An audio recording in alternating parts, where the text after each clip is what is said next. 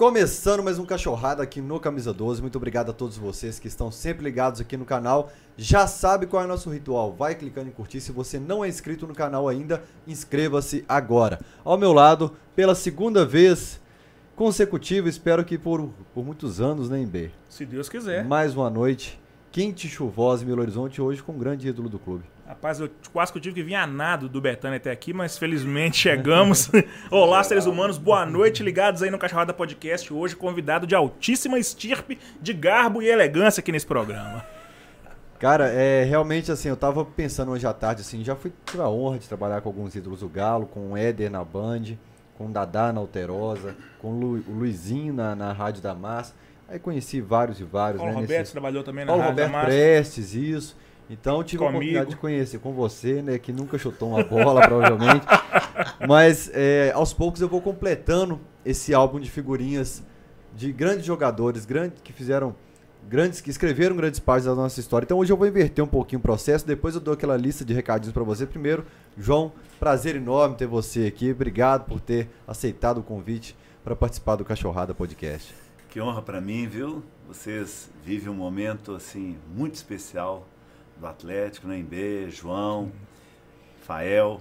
É uma alegria estar com você. Muito obrigado outro dia ter me atendido para a gente fazer uma resenha. Foi muito legal, né? Vocês é, sabem que eu tenho que me cuidar um pouco e preciso de vocês, porque não domino muito bem, não, né? Sou mais ou menos como aquele jogador terminado o jogo, o repórter chega perto dele e fala: aqui está o microfone, não é? Para você. Eu falei, ah, quero agradecer. Já tinha recebido motorrádio, camisa, mas microfone é o primeiro que eu ganho. Eu vou levar para casa. Então eu sou mais ou menos assim. Vocês têm que tomar conta de mim. João, tá legal o áudio dele aí? Tá dando pra captar, beleza?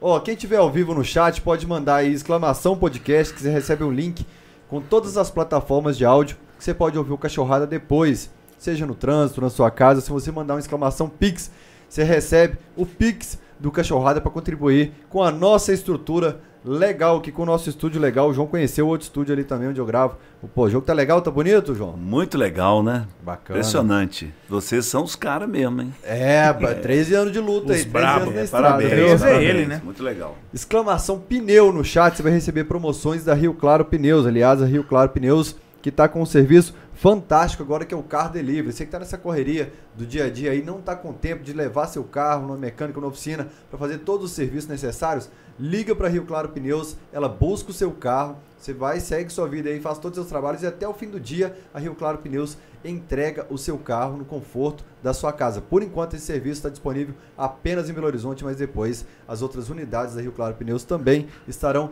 prestando esse serviço. Quem é galo na veia tem 30% de desconto. Rio Claro Pneus BH lá no Instagram. É, quem quiser o boné que está coberto por esse pacotinho, já já eu vou falar o que é. Quem quiser esse boné aqui, vai mandar exclamação boné e vai receber um link com o número de WhatsApp para você solicitar o seu, deixando sempre um abraço para a Loja do Galo lá no centro, no Instagram é Loja do Galo underline centro, que fica na Espírito Santo 639. Você pode chamar no Instagram aí, falar, oh, eu quero saber se tem camisa tal, tal produto pro meu filho, pro meu marido, pro minha esposa. E aí eles fazem de tudo aí para te entregar através dos correios. Assim como é com JP Mascotes Acessórios, que fica em frente à Arena MRV, JP underline mascotes underline acessórios. Quem quiser ser membro do canal, agora nós temos uma nova opção, baratinha, é R$ 7,99, João, tá estreando hoje, eu nem decorei. R$ 7,99, essa não participa dos sorteios do canal, mas você contribui e não fica tão puxado como aquela outra parcela que o João tinha colocado de 30 reais. A gente está procurando o Daniel Ferraz, que ganhou um prêmio aqui, um copo comemorativo do Galo e ainda não apareceu para que a gente possa entregar. Os demais prêmios a gente entregou na semana. Primeiro, João, o que, que é esse pacotinho que está na nossa mesa, João? Isso aí é uma marca, né? Doce de leite Viçosa que eu trouxe para vocês. Né? Leite tem tudo a ver, né? E um Tudo docinho de leite, hein, Fael? Esse aqui é Hein, Be- hein, premiado, João? né? João Leite, o doce de leite. Hã? Esse aqui é premiado, o Viçosa. Ele é. Acho que e- foi o melhor do mundo. É, é um doce sensacional, Como é né? que tira esse trem daqui? É, é nosso- só pra ver no pacotinho. Ele é pra né? quem tá de regime. né? Nosso querido Bruno Bruce aí, patrocinou ó. aí, esse doce de leite aí para vocês. Essa grande liderança lá do nosso Vista Alegre, que, me coisa acompanha. maravilhosa. Vou já deixar em cima da mesa aqui, ó. que eu vou saborear assim que acabar o Cachorrada Podcast. Obrigado também pelo presente, que é o goleiro de Deus em preto e branco, João Leite da Silva Neto. A camisa do centenário. Esse aqui você escreveu quando, João? Há tem um tempo já. E é interessante porque, além é, de um pouco da história da minha vida, tem aí é, algumas histórias engraçadas né, dos, dos jogadores de futebol com quem eu convivi na minha carreira e eu registrei aí. E o Heleno, né, que é muito traíra, registrou uma minha aí também. Ele e o Batista, o zagueiro, né? Uhum. Registraram uma história minha lá na Argélia, Atlética e Seleção da Argélia. E nós chegamos para reconhecer o gramado e eu, muito para frente, fui descendo do ônibus e meti o meu inglês para cima do cara que estava na portaria lá, não é? E ele ficou olhando para mim assim. Aí o tradutor chega e fala assim: João Leite, este aí é surdo e mudo. E eu falei assim: e nem fala, não é? É, não fala, mudo não fala. Que quebrada, hein? Traíram contaram aí. Tinha que ter uma história do Dadá. Tem, sensacional. Tem, porque o Dadá fala que você uma vez foi falando da palavra de Deus para ele por horas numa viagem de ônibus. Ele me conta essa história sempre, como é que foi? É, fomos jogar em Muriaé contra o Nacional, Campeonato Mineiro. Na quarta-feira, o Dadá parou duas vezes no ar e fez dois gols de cabeça pra gente. Na volta, no domingo seria Atlético e Cruzeiro. Na volta, uma viagem longa, cinco horas, né, de Muriaé a Belo Horizonte. E lá, de repente, no meio da viagem, escuridão no ônibus, senta do meu lado Dadá. E fala comigo, João, o que, que é o holocausto? Eu falei, nossa, gente, que bacana. O Dadá tá interessado em Jesus, né? Que legal. Aí peguei minha Bíblia debaixo do banco, abri a Bíblia, comecei em Gênesis, né? O sacrifício. Só com sacrifício, só com sangue é possível o perdão dos pecados. E fui por duas horas vindo na Bíblia explicando para ele né, a aspersão do sangue até chegar, e era feito no Cordeiro, até chegar no Cordeiro perfeito, Jesus Cristo que deu a vida por nós, deu o sangue dele por nós, e todo aquele que aceita Jesus tem o perdão dos pecados e tem a vida eterna. Você quer, Dadá? Quer o que, João? Entregar sua vida para Jesus. Não, João. É que domingo, no jogo contra o Cruzeiro, eu vou fazer o gol. E eu quero dar o nome de holocausto. Eu não sabia o que, que era. Não mexe com isso, não. Aí chega no não domingo. Mexe com isso, não. O cara faz o gol e dá entrevista para a imprensa. Eu fiz o gol holocausto eu ofereci o cruzeiro em sacrifício vivo no altar. Nossa senhora! Esse é o Dadá, gente. Eu só quebrando, né? Nossa, Era mãe. essa figuraça assim, sabia fazer gol? Dadá? É. Nossa, sensacional, né? E realmente, né? Porque a gente tinha no juvenil do Atlético, a gente tinha um, um velocista, o Marcinho, um centroavante, muito rápido. Ele tinha uma jogada com o Heleno, assim, mortal. Ele, depois, o Cerezo e o Reinaldo faziam isso, né? muito por causa do mestre Barbatana, né? Barbatana desde sempre treinava essa jogada. Os jogadores de velocidade vinham receber a bola, mas não iam receber. A bola ia ser atrás do zagueiro. E ele já virava o corpo, não dava nem tempo. E o Marcinho fazia isso muito. E o Reinaldo também, né?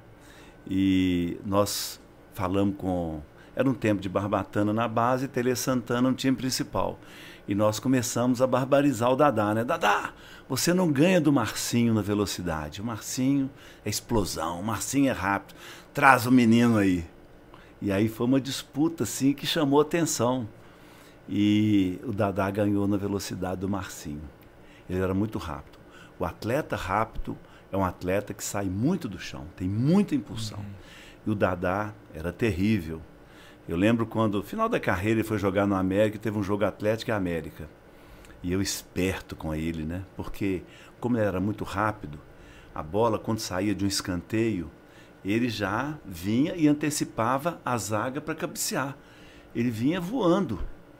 E eu falei, a fera aí, não é? E aí bateram o escanteio e eu já fui para frente para pegar a bola. Ele me antecipou e deu uma cabeceada na trave, quase gol. Né? A torcida ia me matar, não é? Mas era o Dadá, né, gente?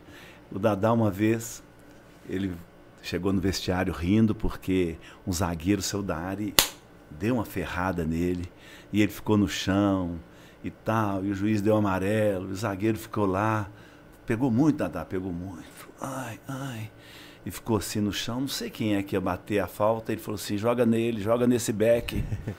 e aí foi para a área, jogou no back, ele tum! E o Beck, você não estava machucado? Fingiu foi, de égua. Né? Esse foi campeão. Uma coisa também do Dadá que chama muita atenção, a gente era do juvenil e jogava muita preliminar. E aí o Dadá vinha, voltava para o centro de Belo Horizonte no ônibus do Atlético. E aí, de repente, o Dadá mandava parar o ônibus. A descida ali da Abraão Caran, ele mandava a torcida do Atlético entrar. O ônibus então vinha assim, apinhado, e os caras batendo na lataria do ônibus. A gente chegava até o centro de Belo Horizonte naquela festa. Né? O Dadá era muito querido pela torcida e também por nós, jogadores da base do Atlético, né? gostávamos muito dele. Que bacana. É a impressão que passa pra gente, né? Sim, você que convive com ele diariamente lá, você Fiz passa um evento isso pra gente ontem. também. Eu vi ele dançando lá no. É, no estilo renteria, na, na Gingado. Tá ficando muito em Campinas agora. Nosso mestre Dario, o pessoal sempre pergunta por que o Dadá não tá no Alteral Esporte. Tá ficando mais em Campinas. Passar esse período difícil daquela palavra que eu não posso falar, senão o YouTube detecta que a gente fala esse negócio que tá acontecendo no mundo. Uhum. Aí o YouTube tira um pouco do alcance do vídeo. Ô, louco. É, coisa, já evito falar a palavra agora aqui. Mas, João, é, eu a vida inteira, desde novinho, o pessoal falava assim: você parece demais com o João Leite. É, que legal. Você parece mesmo. demais com ela, João Leite e Lasmar. O tempo todo. É. Tanto que foi meu primeiro voto para deputado. Acho que eu tinha 16, ah, 17 anos ainda. Foi meu obrigado, primeiro. que legal. E mostrei para uma admiração enorme pela pessoa, João Leite também não pode, preciso nem falar da minha mãe, da dona Joana, o tanto que é apaixonado por João Leite. Hoje eu falei assim, mãe, sua paixão vai estar aqui em casa hoje, que é o João. Te falei do, da, da igreja também, né? Pois que, é, que a gente sempre, sempre teve essa identificação enorme com o seu trabalho fora das quatro linhas também. Mas lá no começo, uhum. quando você chegou no Atlético, eu falo sempre sobre essa caminhada na ordem cronológica. Como é que foi sua chegada no centro de treinamento? Quem te recebeu? Como que você falou assim, ó, tem jeito para pegar esse negócio aqui, a bola chuta aqui, vou lá, vou lá, tem envergadura, tem tamanho, vou tentar esse negócio de futebol. É. Vindo Alvorada, não é isso? Alvorada da Vila Oeste, o glorioso Alvorada da Vila Oeste, onde meu pai jogou, meus primos todos. Teve é. alguém que falou aqui no Cachorrada que sua família é toda de jogador. Quem que foi? Foi o Caio Duca, João? Não lembro quem, se foi um ex-jogador, se foi algum historiador. Alguém falou que sua Isso família mesmo. toda, toda, de, toda. jogador. O Adelmo foi jogador do América, jogou no juvenil do Atlético também. João Eudes foi jogador do Atlético na base. É, Afrânio, é, Afonso, Berrola, todos eram muito bons jogadores, chegaram a profissionalizar. É, e na outra família agora que tem minha esposa Eliana, né? E meus filhos, todos foram para o esporte. Né? Bom, é, eu cheguei no estádio velho do Atlético, no, no, no Antônio Carlos, uhum. onde é o Diamond Mall hoje, não é? Eu me apresentei ali e foi um tempo difícil. O Atlético tinha cinco goleiros na base e foi muito difícil para eu vencer. Eu fiquei em teste mais de um mês no Atlético, e, mas acabou que eles me aprovaram. João Campos Crispim era o treinador na base naquela altura e nós tínhamos um time assim muito bom, não é?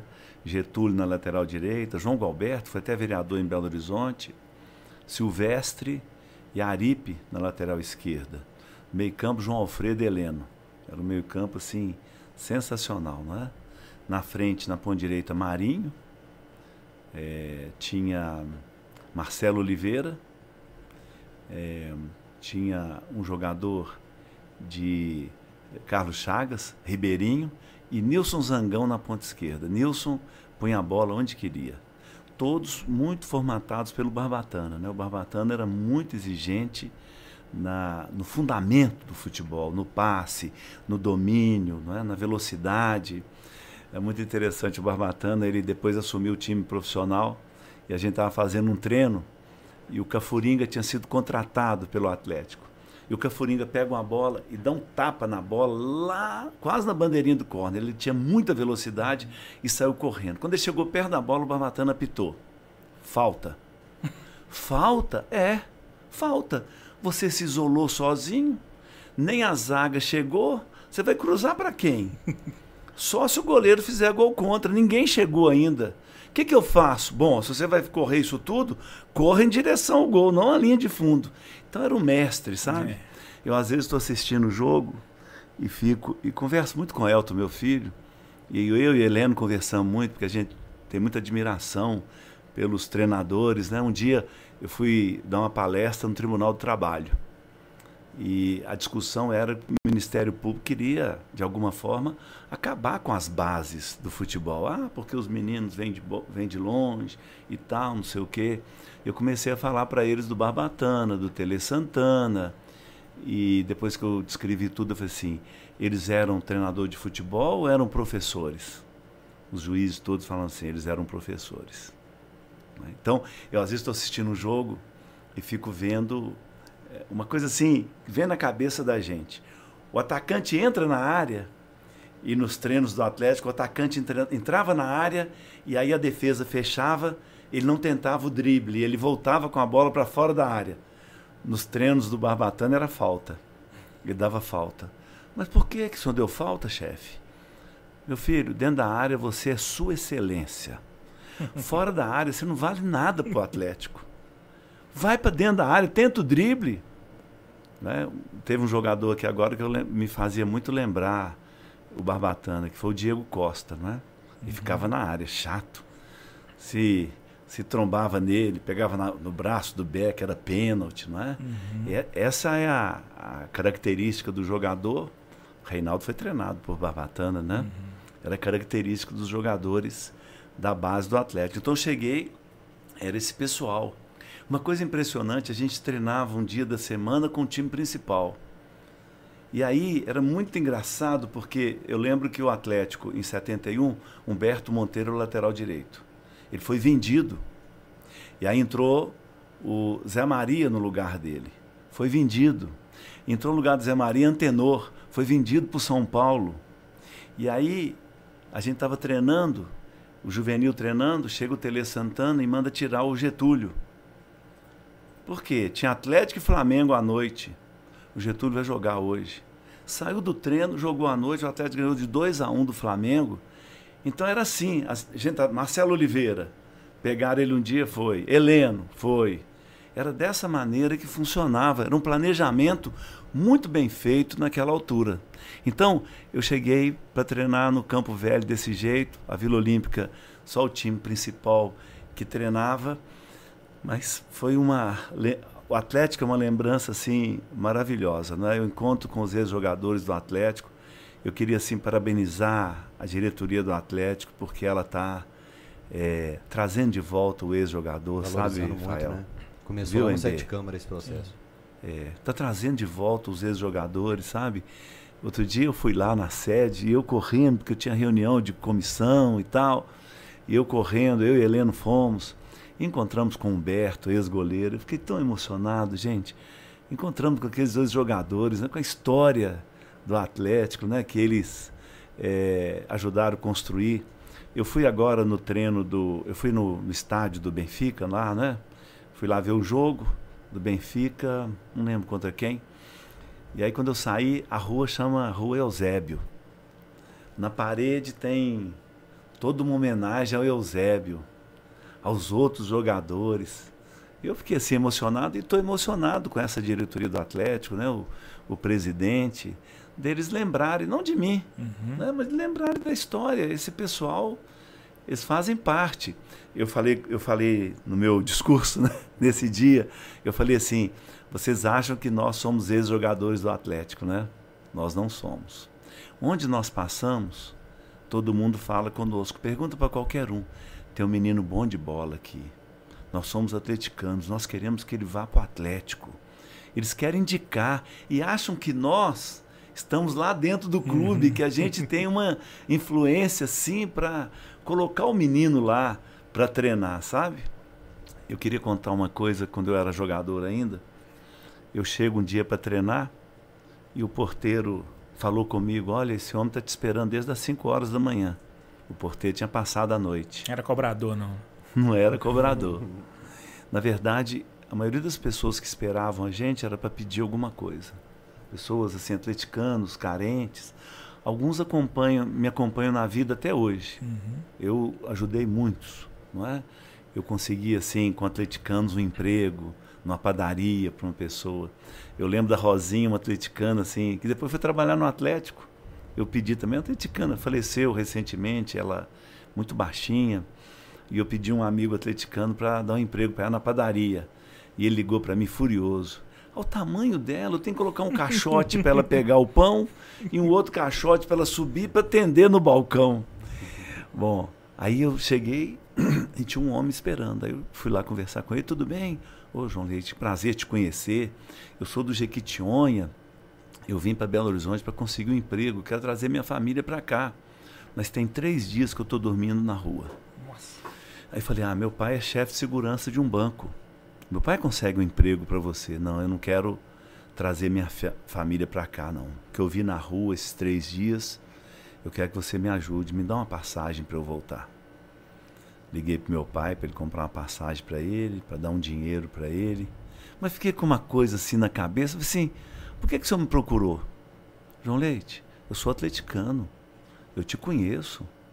Eu sabia que se eu precisasse de alguma coisa aqui em Belo Horizonte, eu podia te procurar. Aí fiquei, gente, quer dizer, o jogador do Atlético faz parte da vida daquela família. Faz. É faz muita responsabilidade, Fael, em B, João. Negócio complicado, sabe? Então eu tenho um respeito, eu tenho um respeito. Eu fui fazer um exame de sangue essa semana. Olha como é que ficou. Ah, o rapaz era cruzeirense que, que enfiou a agulha no CI? É uma enfermeira. Um pesado, hein? Ela falou assim, João Leite, você não sabe como que eu sou sua fã. Ficou nervosa. Eu, eu, falei assim, nossa, eu tenho até que guardar Imagina essa mancha aqui. se não fossem. então é isso. Você nunca mais deixa de ser jogador do Atlético. E essa diretoria entendeu isso, não é? Entendeu como vocês entendem e respeitam, não é? Mas lamentavelmente às vezes passam dirigentes que não conhecem a história do Sim. clube, não é? E de alguma forma usam o clube para se promover, autopromover. E essa não é a história, né, dos dirigentes do Atlético, dos jogadores, dos treinadores, né? Eu estava em Portugal agora e tem um atleticano lá, ele me procurou e falou comigo, João Leite, meu sonho é conversar um dia com o Renato, goleiro do Atlético 71. Falei, pois eu tenho o telefone dele. Ligamos, eu sei ligar no WhatsApp. Liguei pro Renato no WhatsApp. Ih, rapaz, esse atleticano de Portugal, agora ele dá trabalho pro Renato todo dia, ele liga todo dia, porque ele é apaixonado com o Renato, né? Hoje ele me ligou. Falei, e aí, como é que você está, Lierte? João, não estou passando bem, João. Aquilo ontem foi demais para mim, João. Não estou passando bem. Eu preciso deitar um pouco. Deita, Lierte. Descansa, Lierte. Mas estamos felizes, né? Não estou nem sentindo, porque foi demais ontem. Tá vendo, Dom Rosângela? Calma aí, eu respira. Ó, liguei pra velha. Ontem tava 200 por hora. Eu falei, calma, respira. Ela é eu, elétrica, assim? Nossa senhora. Eu descobri isso, em B é melhor jogar no Atlético do que torcer.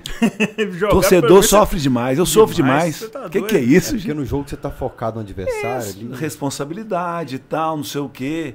Não, torcendo você não sabe o que vai fazer, o que vai acontecer, fica aquele. Ah, não dá para você mexer no time, não é? Eu era goleiro, eu cheguei a mexer no time não. Dá para você gritar, falar. É, eu mexi, troquei Sim. jogador. Era um Atlético, era um Atlético Cruzeiro. Quem era o técnico? Eu não vou falar mas eu vou falar que ficou bravo na hora que terminou o primeiro tempo. Você ficou bravo, era pro o Procopão. Procopão, ah, o Procopão fica bravo, ele bate, ele né? bate?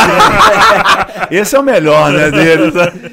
Aí eu vi que o jogador que estava marcando o Macalé, o número 10 do Cruzeiro, fisicamente não era tão forte do que o Éder Lopes está marcando o boiadeiro. Aí eu troquei os dois e deu certo. Né? Então, mas só que agora não dá para eu mudar, não. O cara entra na área e sai da área, eu quero que ele fique na área. Você não pensou em seguir carreira no futebol, João? Era meu sonho, é. gente. Mas eu casei com a capitã da seleção brasileira de voleibol, a mulher Amanda, viu? É, eu sei. Ela chegou assim, mas de jeito nenhum você vai mudar para um lugar, para outro. Ela tinha muito assim a memória do Procópio que ficou não sei quantos anos na Arábia, não é? E os filhos aqui, e a esposa. E quando a esposa foi, ela foi assediada, a, a esposa e a filha, muito bonitas, né? Uhum. O negócio lá não é fácil, não. Então, Eliana falou assim: mas não vai de jeito nenhum. É interessante porque Eliana entra nesses momentos da minha vida, né? Eu fui eleito deputado, primeiro vereador, depois fui eleito deputado. E queria ser candidato a deputado federal. Aí ela vira para mim, eu cheguei e anunciei para ela: vou ser candidata federal. Ela falou assim: e seus filhos? Você não quer vê-los crescer, não? Eu falei assim: eu sou candidata estadual. Falou sem falar, né? Ó, inclusive, João, todo episódio eu vou lembrar quem que falou que, que na sua família teve vários e vários atletas de futebol. Mas na última semana a gente recebeu o Alexandre Simões, jornalista aqui. Que bacana, né? E uma história da sua esposa que rendeu uma, ah, uma polêmica muito grande. É, essa história é famosa. Conta é. então, Embê. Eu já ouvi essa história de um tio meu cruzeirense. Ele fala uhum. que um dia viu o Cafunga na televisão tecendo elogios, vou dizer entre aspas, a você. Aqueles elogios. Porque você entrou em campo num jogo do Galo com uma camisa azul. É verdade. É verdade. Como é, é que foi esse negócio? Era uma camisa da seleção de Cuba. Então nós fomos jogar Atlético Internacional no Beira Rio. E a camisa era gostosa. A camisa de Cuba, sabe? A malha da Mizuno. Era uma malha gostosa. Uhum. E Eliana trouxe para mim. Trouxe para mim essa camisa, trouxe a camisa do Bernard para eu usar, né? Porque não sei se foi Olimpíada, o que foi. Pra turma entender, é o Bernardo Vôlei, não Bernard. o Bernardo Futebol, é, que não caberia não, no braço é. do João a camisa do Bernardo Futebol. É o Bernardo Jornada nas Estrelas. Jornada nas Estrelas, ele mesmo. A Iriana pediu a camisa para ele para trazer para mim. E essa camisa também muito gostosa. Eu falei, ah, que malha gostosa e tal, não sei o quê. Por isso que eu senti o Beira Rio muito frio naquele dia, né? Então tava lá com a camisa. E, rapaz, nós, quando terminou o jogo, nossa, é, todo mundo falando comigo. Um absurdo. E o Cafunga falou: a água da piscina da minha casa não é azul. A água da piscina. Da minha... Aí eu fui convocado para a seleção brasileira. Falei assim: eu não vou usar camisa azul, não. Porque... Calejado. Foi verdade isso mesmo. E a culpa da Eliana. Me deu a camisa. E a camisa foi parar onde? Ah, foi, sei tá lá. Guardada na sua Nada que guardado. você não guardou muita coisa do passado? Eu não? vi você falando não. uma vez que não tem nada guardado na sua época de jogador. Eu não tenho guardado. Nada. Essa camisa nada. azul vale dinheiro hoje. Né? Porque o Tampa que está assistindo a gente, o Rafael Tampa colecionador, tem muito da sua vida lá na casa dele. É, eu, eu, talvez eu tenha no escritório meu, não sei se o Bruno já viu lá, eu, eu tenho muitos troféus que eu guardei. Troféu Guará, eu tenho um troféu muito legal. É, eu fui o porteiro menos batido do torneio é, Costa do Sol em Málaga. Nós vencemos o Málaga na final, foi um jogo. Aquele gente, troféu pequenininho, né? Gente, foi um jogo. Olha, o time desse tinha argentino e tínhamos vencido o CSKA de Moscou ou da Bulgária, da, da Tchecoslováquia, não sei, no primeiro jogo interessante. Esse, esse torneio, nós vencemos o jogo e tinha que ter disputa de pênalti. Oh. A enteada, a torcida queria disputa de pênalti. Fomos para disputa de pênalti, ganhamos Deus na disputa de pênalti também. E se ganhasse o jogo e perdesse os pênaltis, estava eliminado? Não, não estava eliminado, não. Mas a vitória já estava. Cons... Mas é, é, o espetáculo, né? Uhum. Do pênalti, né? Aquele espetáculo nós vimos ontem. ontem. Nossa, batimento cardíaco. A enteada ia pirar ontem. Aí Fomos para a final, vencemos e fomos para a final contra o Málaga. Ih, rapaz, nossa. Tinha um volante argentino, o Reinaldo Barbarizano. Esse cara saiu da área uma hora e deu uma voadora no Reinaldo. A panturrilha do Reinaldo sou, despregou Nossa assim. Nossa Senhora. Nossa, não sei se era o doutor Ney Lasmar ou o doutor Ronaldo.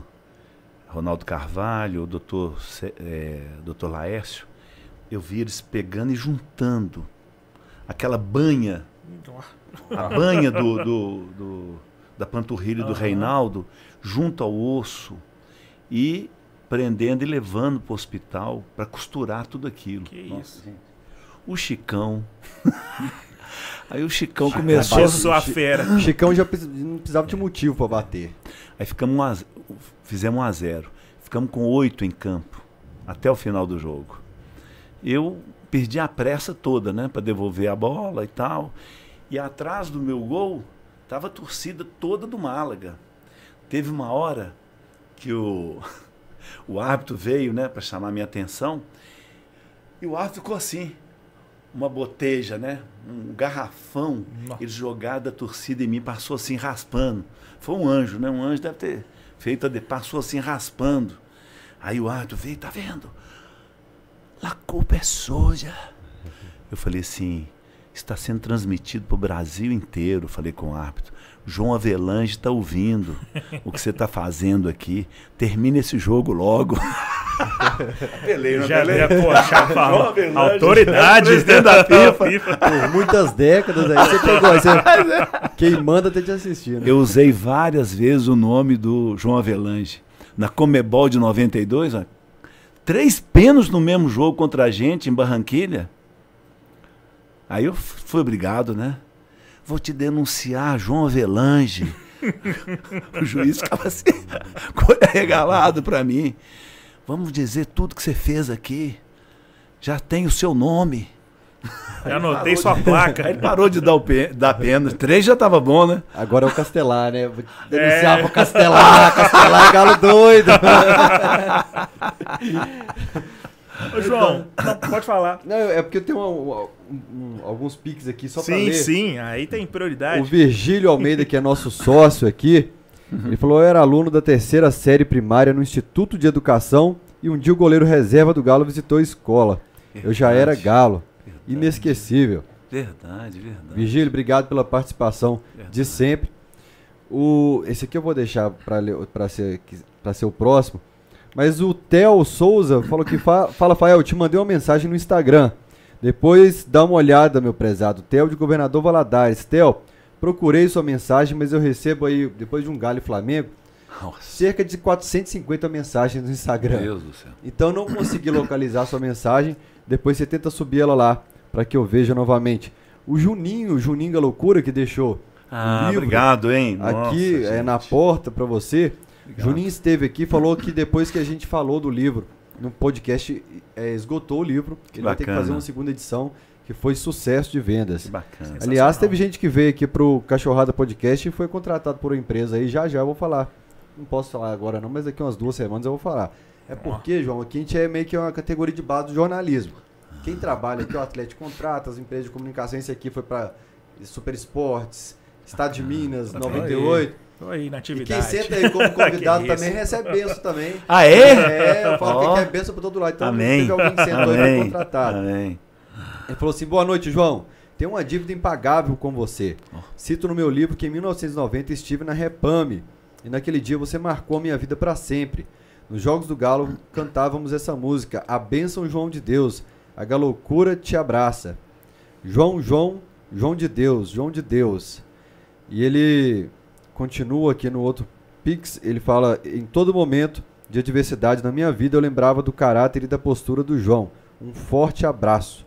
Deixa eu ver se tem mais algum trecho aqui. É o Livre Organi- Organizadas, uma história real e transformadora. É, e ele pede desculpas porque no momento não está sendo possível enviar livros porque vocês compraram demais e o Isso é livro bom, está hein? Esgotado mais, no gente. momento. Bacana. É, bacana esse carinho, né, João? Muito, muito legal. Esse menino, nesse jovem aí que falou sobre o Instituto Educação, os jogadores do Atlético sobravam sempre a gente que estava na reserva, era a reserva do Ortiz. É, nós éramos obrigados por Dona Maria Bias Fortes, é, viúva hoje do, do nosso presidente Valmir Pereira, não é? É, ela obrigava a gente, ela comprava cadernos com escudo do Atlético. Nós tínhamos que ir na escola para é, presentear é, todos os alunos com esse caderno, com lápis, com várias coisas. Eu lembro de eu ter ido a, a, a Cachoeira do Campo, na escola Dom Bosco, estudavam lá é, alguns, inter, eram internos. Foi eu, fui eu e Getúlio. Nós fomos lá, Dona Maria Bias Fortes obrigava a gente, e a gente tem assim uma lembrança dela, um carinho, né? Tá, tá viva ainda, tá assim com muita idade, né? O filho dela tem contato sempre com com o filho dela, com o Sérgio Pereira, e sempre pergunto por ela porque é uma pessoa querida demais e que usou muito bem os jogadores do Atlético para expandir não é, a- o nome do Atlético e ajudando também a gente ia a orfanatos, né? A crianças carentes, a ter um caderno, e era sempre do Atlético, né? Bacana demais. A Isadora Cury mandou um superchat aqui e falou: Ídolo, estou com meu pai te assistindo aqui de Carmo do Rio Claro. Isso mesmo, Serginho. Serginho foi goleiro do Atlético, o pai da Isadora. É o pai dela. O pai dela foi goleiro do Atlético, muito bom goleiro. Ele teve umas certas dificuldades, porque tinha alguns outros goleiros. então, então Serginho. Concorrência é, pesada. Tinha uma concorrência pesada naquela altura. Isadora é uma grande jornalista. Ela, ela entra assim também um pouco assim, é, com, com lives, né? Mas ela é uhum. muito inteligente, muito querida. E Serginho é entusiasmado com ela. Bacana. É, quem falou muito bem do João, que também foi Belmiro. Daqui a pouco eu quero que você fale sobre o Bel. Tá. Pedro Gamaliel, que é membro do canal, falou: João Leite foi um dos maiores ídolos que eu vi jogar. Os times que ele jogou foram incríveis. A Joana Maria é, tá falando aqui, paixão em Matipó, faz tempo, evento da Adonep. Ah. Participei do louvor e João Leite estava lá. É minha mãe. É tá mesmo, que, legal, Joana, que legal. E o Gustavo Santos mandou um superchat, falou, goleiro de Deus, o que você fala dos milagres do Galo? A fé do atleticano está cada dia mais fortalecida. Abraço dos amigos Gustavo e Delei de patrocínio de Minas Gerais. Delei despachante, vereador, foi vereador lá, atleticano, gente, daqueles, né? Eu acredito! você acha que a fé faz diferença? Daqui a pouco você faz não, aquela não, pergunta tá, que eu tá, te interrompi. Tá, tá no, no contexto. É. Vai lá, manda bala. Então, então faz então, é. Não, você ia falar da fé do da atleticano. Fé, é, como é que é esse negócio tem das quatro linhas? Porque o pessoal fala que se Macumba ganhasse campeonato, o baiano estava empatado. Uhum. Existe esse ditado antigo no futebol. Isso. E ontem a gente viu o Everson lá fazendo a oração dele. Né? O, o João levava Bíblia para os adversários, aproveitava que não. Como é que é fé e futebol? Era por aí? É, e complementando, você sempre teve essa espiritualidade, a coisa do João de Deus. A gente conversando com você aqui, você transmite, né, uma paz, uma coisa boa. Mas dentro do campo é onde o fio chora e a mãe não vê. Como é que dá para conciliar essa paz de espírito com o ambiente do futebol, que ali é, é tipo uma guerra? E, e vou até complementar, porque teve um dia que eu vi o Ricardo Oliveira brigando com o Fred no clássico, e ele fala assim: falso cristão! gente, quem que fala falso cristão no futebol? Tá autorizado a xingar a mãe dele, e a hora que o juiz acabar o jogo, vocês voltam e cumprimentam. Lá... Como é que é, João, tudo isso? É um desafio muito grande, não é? O futebol. Perdão, desculpa te interromper, eu prometo não. não vou ser o Faustão. Não. É que eu lembrei do Ronaldo Luiz, que é meu pastor lá na Batista, ah, na, na Getsemane, é. e o Ronaldo Luiz falou na igreja uma sexta-feira pra trás aí que você quer conhecer o crente e deixar a bola rolar. Aí falou, ali você vê o que, que é.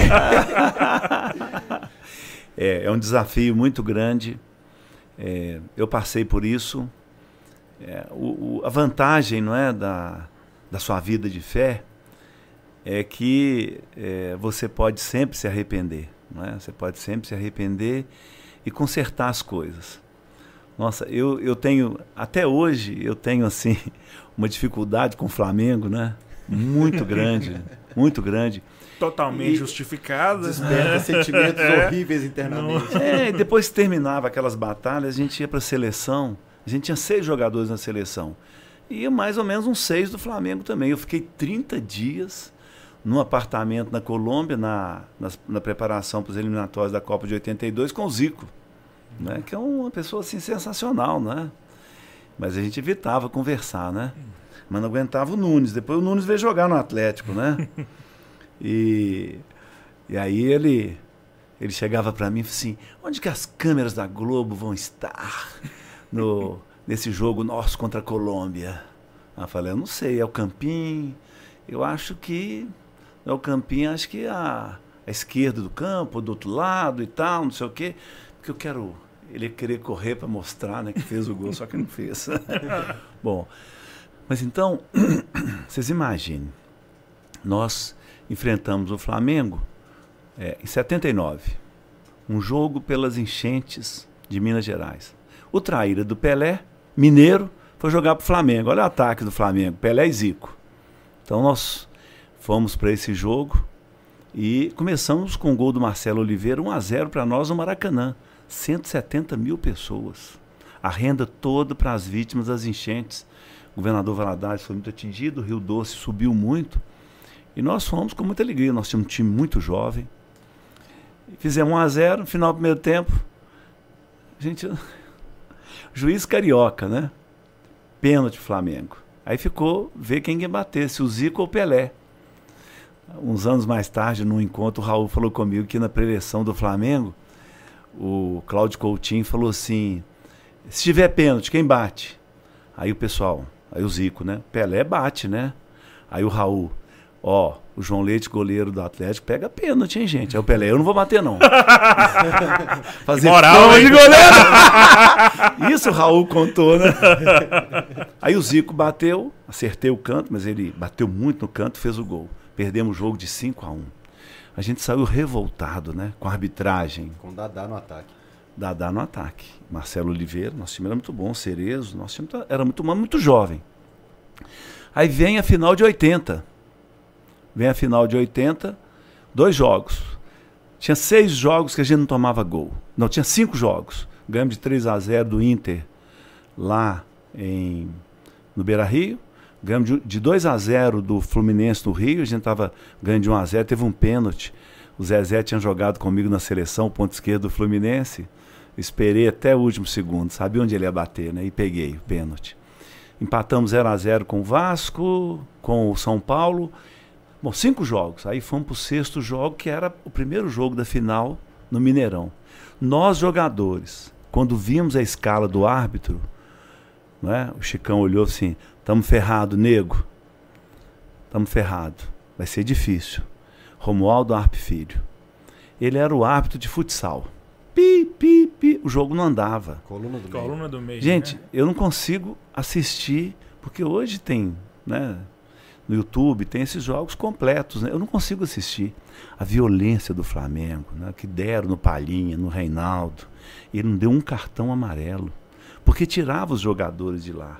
Com muito custo ganhamos de 1 a 0. Aí vamos para o Maracanã. Árbitro. Quando saiu a, a escala, nós já. Zé de Assis Aragão, aspirante à FIFA. Expulsou três jogadores nossos. Expulsou o Reinaldo machucado. No outro dia, segunda-feira, árbitro FIFA, Zé de Assis Aragão. Aí vamos para 81. Premiado. Vamos para 81 numa final, num, num jogo extra pelo grupo 3 da Libertadores. Flamengo e Atlético. Arbitragem. José Roberto Reit mora no Rio. Ah, mas ele apitava pela Federação Catarinense, mas mora no Rio. Veio no avião do Flamengo para Goiânia no jogo extra. Conversou com os jogadores do Flamengo. Conversou com o Júnior. Eu sei da conversa. Eu sei das coisas. Então chegou esse homem para pitar. Agora, a direção do Atlético, né? Podia ser um árbitro boliviano. É Comebol. Podia ser um árbitro peruano, argentino, paraguaio, uruguaio, gaúcho, um árbitro carioca. E nós engolimos. Eu falei outro dia com o presidente Sérgio Coelho, falei, nossa, que bom que você está atento. Mas o que, que nós vimos agora? Nós vimos agora, o presidente do Atlético falou.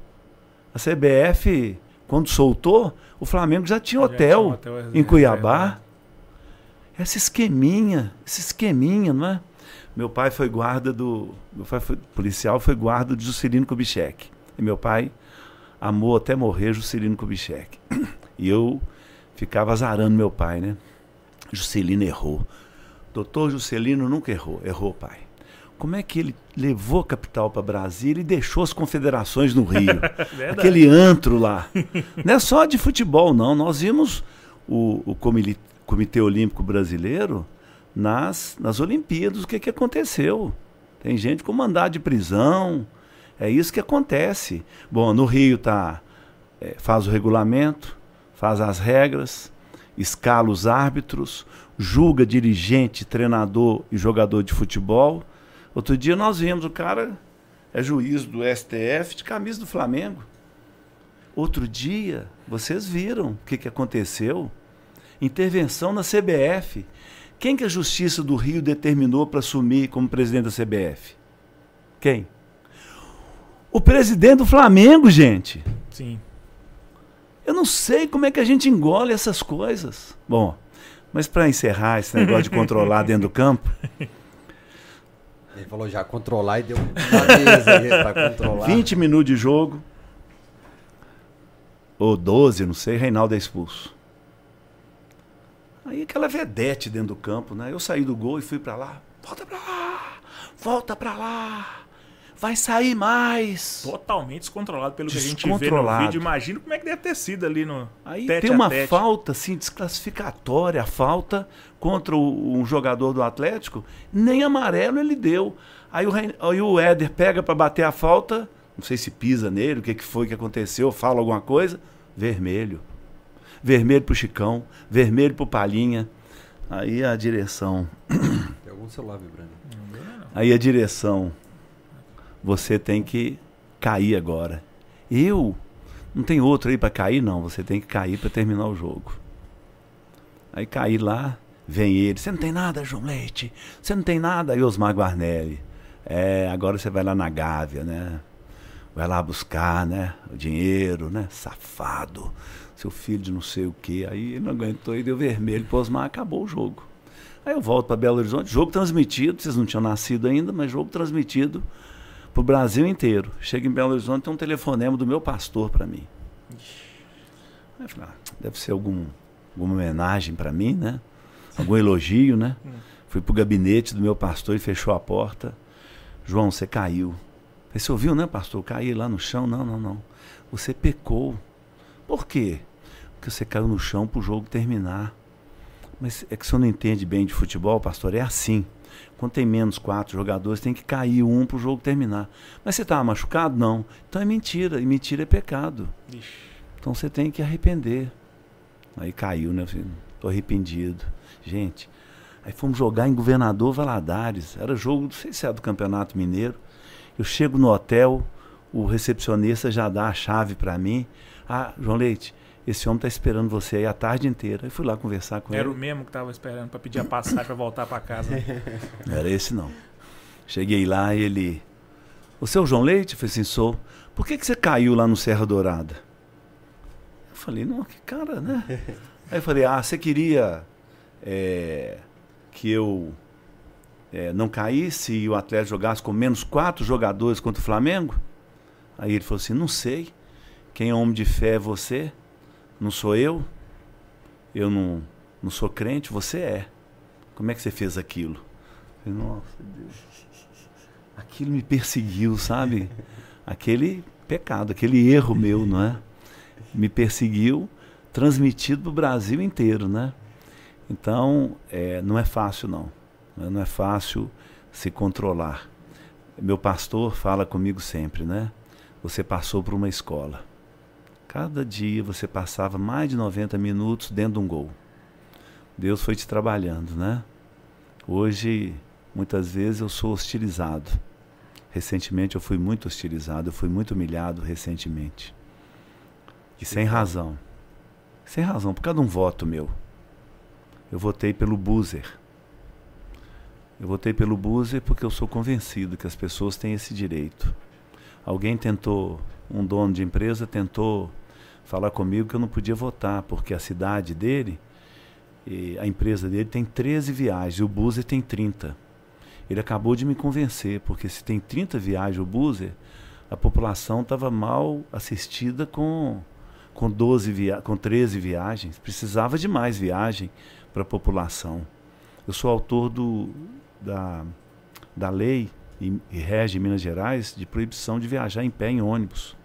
Quando eu fiz essa lei, você sair de Belo Horizonte e ir a Montes Claros, em pé, pagava o mesmo de quem estava sentado e com risco, já que nós utilizamos nossos carros, precisamos de cinto de segurança, a gente corria esse risco. E um dos líderes me humilhou muito. E as pessoas falaram comigo, dá uma cabeçada nele, dá uma. Mas eu já passei por tudo isso, né? Graças a Deus, né? No outro dia eu cheguei e falei com ele. Nós não podemos ser inimigos. Aí ele me abraçou, falou desculpa e tal, não sei o que, perdoa. Outro dia alguém me chamou de João da Paz. Mas a galocura já chamava antes, né? Você vem em missão de paz. Não é? Como é que era a música da loucura? a benção, João de Deus, a galocura te abraça, tu vens, e missão de fé. Muito legal. Eu ficava arrepiado quando eu entrava em campo. Pô, né? Quem não fica? Eu lembro, nós jogamos a Comebol e vencer, quer dizer, fomos campeões, uma derrota, mas tínhamos vencido 2 a 0 aqui, perdemos 1 a 0 em Assunção. E quando nós chegamos tinha um jogo contra o Democrata de Sete Lagoas. E quando eu entrei em campo, a torcida toda gritando aquilo e muito feliz por causa do primeiro título internacional do Atlético, claro. Todo mundo falava isso, mas nós fomos campeão do gelo, né, gente? Nós vencemos, né? Vários, né? Nós temos o torneio de Paris, 3 a 0 no Paris Saint-Germain. Nós temos o torneio de temos o torneio de Amsterdã. Costa do Sol. É, nós temos todos esses torneios, né, internacionais. Então, é, é muita emoção a minha vida. Minha vida é uma vida de muita emoção, né? Como e continuo torcedor do Atlético. Era menino na Vila Oeste, torcedor do Atlético. Meu pai me ensinou. Com cinco anos, me levou para assistir o Atlético no Campo Velho. Eu ficava gritando Machadinho, ponto direito do Atlético, Machadinho! O goleiro era Fábio. Quem que era o seu ídolo no gol? Meu ídolo no gol, inicialmente, bom, eram os goleiros do Alvorada, né? O Chapinha e tal. E depois passou a ser o Marcial, que era o goleiro do Atlético, que foi da seleção mineira de 63. Depois todos os goleiros do Atlético, Mussula. Gostava Marcial demais do Mussula. goleiro 71? Marcial? É. Não, Marcial já tinha saído. Marcial abandonou a carreira, depois foi jogar no Flamengo, no Corinthians e, e estudou medicina. E abandonou a carreira e foi ser médico. Interessante, Marcial foi uma figura assim, muito interessante. Depois fui fã demais do Renato, do Mazurkiewicz. A gente tinha um treinamento no Atlético, na base, que era subir o morro da Vila Olímpica.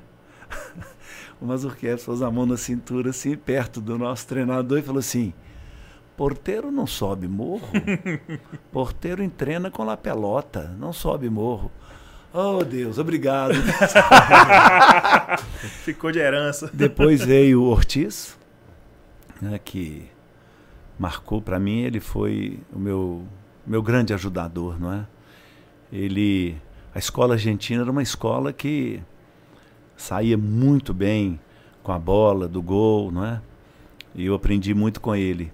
Eu lembro a final de 77, uma entrevista depois do Rubens Minelli, ele disse que eles entraram para marcar a minha bola, porque a minha bola saía de mão no Cerezo e no Paulo Isidoro ou no Marcelo Oliveira e era um, um, um contra-ataque muito rápido. Mas eu vi o Mazurkiewicz fazer isso, eu vi o Ortiz fazer isso, né?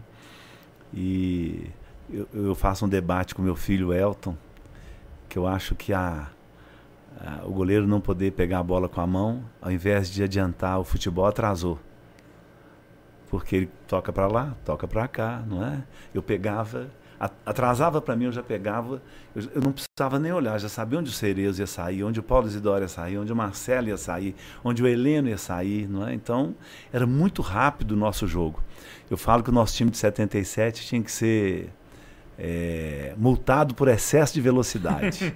Nós temos um gol contra o Londrina na semifinal, o Márcio Paulada, aquele era zagueiro, hein, gente? O Márcio Paulada, ele recebe um lançamento na posição de ponta direita, joga a bola para a área, o Reinaldo, ao dominar a bola, já dribla, já domina driblando o zagueiro e faz o gol contra o Londrina, né? Os quatro que nós fizemos no Londrina. Quatro, quatro gols. Foi um foi impressionante. Para o pessoal de casa entender, o filho do João também goleiro. Por isso esse debate de goleiro. E antigamente podia recuar e o goleiro pegar com a mão. Né? Pegava com a mão e saía muito rápido. Claro, muitas vezes você estava ganhando o jogo, o goleiro é, fazia uma retenção, não é? Uma... Mas é, o Elton é contrário, né? Ele joga muito bem com os pés e tal, e ele acha que, que tem que ser, que, que, que avançou. Eu acho que não. Você nunca arriscou uma linha, não, João? Nasceu goleiro? eu, eu quebrei a clavícula. Eu estudava no Colégio Dom Silvério, em Belo Horizonte, e fui empurrado num ferro e quebrei a clavícula. Oh, e eu fui para a seleção do colégio de zagueiro, e joguei no Alvorada de zagueiro também. Mas eles desanimaram, porque eu punha muita mão na bola. Era um instinto, né? Opa! instinto de gato ali. Aí me devolveram pro, me devolveram pro gol. Agora, é, teve uma frase que você falou aí que eu falei, epa, pera aí. Você falou que sabe qual foi a conversa do Wright com o time do Flamengo, é? Como que foi, João? Eu sei que eles são muito violentos, deixa comigo. Ele falou isso. Então já foi uma. O Ah. deixa comigo é. É, deixa comigo. Ele estava totalmente alterado, né? Alterado. Ele tinha que fazer uma entrega, né? Hoje usa muito essa palavra, né? Fez a entrega? Ele fez a entrega. não É? É assim uma mágoa que a gente fica é, muito grande, né? É inesquecível isso, né? Inesquecível. Doeu muito. Ô, João, desses anos que a gente falou, que 77, 80, esse jogo de 81, a gente sabe que teve essa todo esse esquema que o Galo foi prejudicado. Você internamente, você consegue fazer sim uma autocrítica de olhar e falar, poxa, a diretoria podia ter agido melhor nisso, como você falou na, na escolha do juiz, ou vocês dentro de campo de parar pensar, falar, pô, mas se isso aqui tivesse sido diferente, nem com a ajuda da arbitragem eles teriam conseguido. Você acha que dá pra fazer esse raciocínio? Bom, não dá para a gente pensar assim, ah, mesmo com todos os jogadores eles conseguiriam, porque é, nós não tivemos a chance disso. Foi anormal. A condução das arbitragens foram anormais. E, o- e o que é mais triste é que a gente vê o esquema ainda hoje, ele está vivo. Esse esquema está vivo. Ah, tem muita gente preocupada com a aposta e tal, né? Coisa mais flagrante do que isso? Um time saber que hotel que vai ficar, poder organizar o treinamento antes do outro. Sim. E isso só pode ter saído da CBF, gente. Não é? Claro, naquele tempo a gente ficava assim, é, muito sentido, né? Porque, você imagina, em 1979, muita gente não sabe disso. O Atlético chega à semifinal do Campeonato Brasileiro em 1979. E a CBF eh, era um, era um, era um triangular. A CBF manda o Atlético jogar em jogar em, em- no Beira Rio contra o Internacional. Não lembro se o outro time era o Goiás, que tinha um time muito bom naquela altura. Goiás. E só tinha um mando de campo contra o Cruzeiro. Aí foi uma reação muito forte da torcida do Atlético, a diretoria saiu do campeonato. Em 1979, o Atlético saiu do campeonato, o Internacional foi campeão brasileiro. Então, é, eu espero e eu estou muito confiante. Agora, é para além, é para além é, da de uma diretoria do Atlético, né? É, é responsabilidade da Federação Mineira de Futebol, é res- responsabilidade especialmente dos nossos políticos que estão em Brasília. É responsabilidade deles também. né? Então, é, por exemplo, nós tivemos um momento da Lei Pelé. A Lei Pelé é a lei mais criticada no Brasil. O que, que a Lei Pelé dizia? Os clubes eram obrigados a se tornar empresas, terem é, auditagem permanente. E foi uma gritaria geral. Conseguiram com uma emenda no final, não é, os dirigentes, Eurico Miranda, não sei mais quem, dizer que poderia ser, é, poderia optar, não era obrigatório. Então nós estamos vendo, não é? O que, que aconteceu no futebol brasileiro durante esse tempo, né? Lamentavelmente, não é? Então eu fico assim às vezes triste porque poucos atletas entram na política. Muitas vezes nós somos acusados assim de ah, jogador de futebol quer ser político, não sei o quê, não é? Eu creio que a nossa experiência do esporte, né? eu, por exemplo, aprendi desde criança na Vila Oeste. O esporte é uma educação não formal. Sim. Quando eu assumi a Secretaria de Esporte de Minas Gerais, nós tínhamos 58 municípios nos Jogos Escolares. Helena era o subsecretário. Hoje nós temos nós temos 835 municípios de Minas Gerais nos Jogos Escolares. Nós fizemos isso.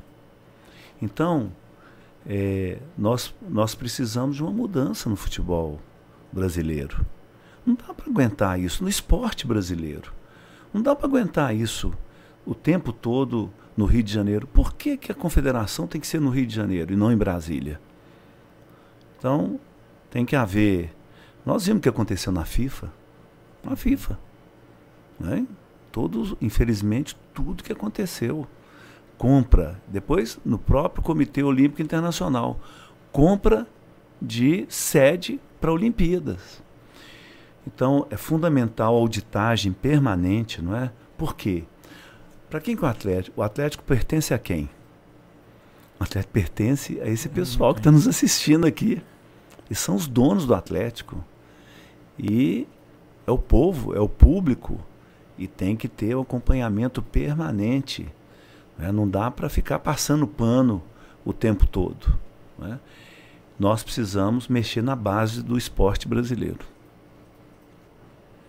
João, você falou aí da política, que mais atletas deviam ir para a política, concordo com você, para ter essa visão de quem jogou bola, de que, aliás, todo mundo deve ser representado né, claro. no parlamento. Você conviveu muito tempo com o Reinaldo, que é um cara que também foi sempre muito politizado, mas eu percebo que vocês têm, obviamente, divergências. Como é que era essa resenha na convivência, falando sobre política? Vocês trocavam ideia, debatiam, discordavam? Eu amo o Reinaldo. Eu amo o Reinaldo. Né, ele é um exemplo para gente de. Eu não sei como é que ele aguentou. Nós vimos o Reinaldo vivendo o que ele viveu. Nós vimos ele caçado. Com 17 anos, ele tinha três, ele tinha três cirurgias com anestesia geral. Sabe a memória que eu tenho do Reinaldo? Eu tenho a memória dele fazendo os gols maravilhosos. Eu vi um gol que ele fez em Zurique que eu, é inesquecível para mim. O Éder meteu uma bola assim, rasante na meia-lua. E eu, assim, espectador, não é? Daquilo. E ele na minha frente, eu falei: o que, que vai fazer? Ele deu um peixinho de cabeça no ângulo. O time do Grasshopper ficou assim: o que, que é isso? O que esse cara fez da meia-lua? Ele meteu um gol de cabeça e terminava o, os jogos, a gente saía, aí, ia para casa, e ele sentado num canto do vestiário, Manaus, Rio de Janeiro, São Paulo, Porto Alegre, com duas sacolas de gelo no joelho. Duas sacolas de gelo no joelho. A boca costurada, porque deram cotovelada nele. O irmão Batista, pastor hoje no Morro do Papagaio, na Vila Estrela, faz um trabalho maravilhoso lá, tem 150 crianças que ele cuida.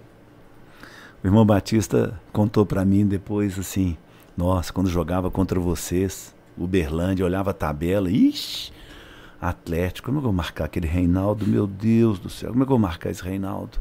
Já sei, vou marcar em cima. Vou chegar nele em cima.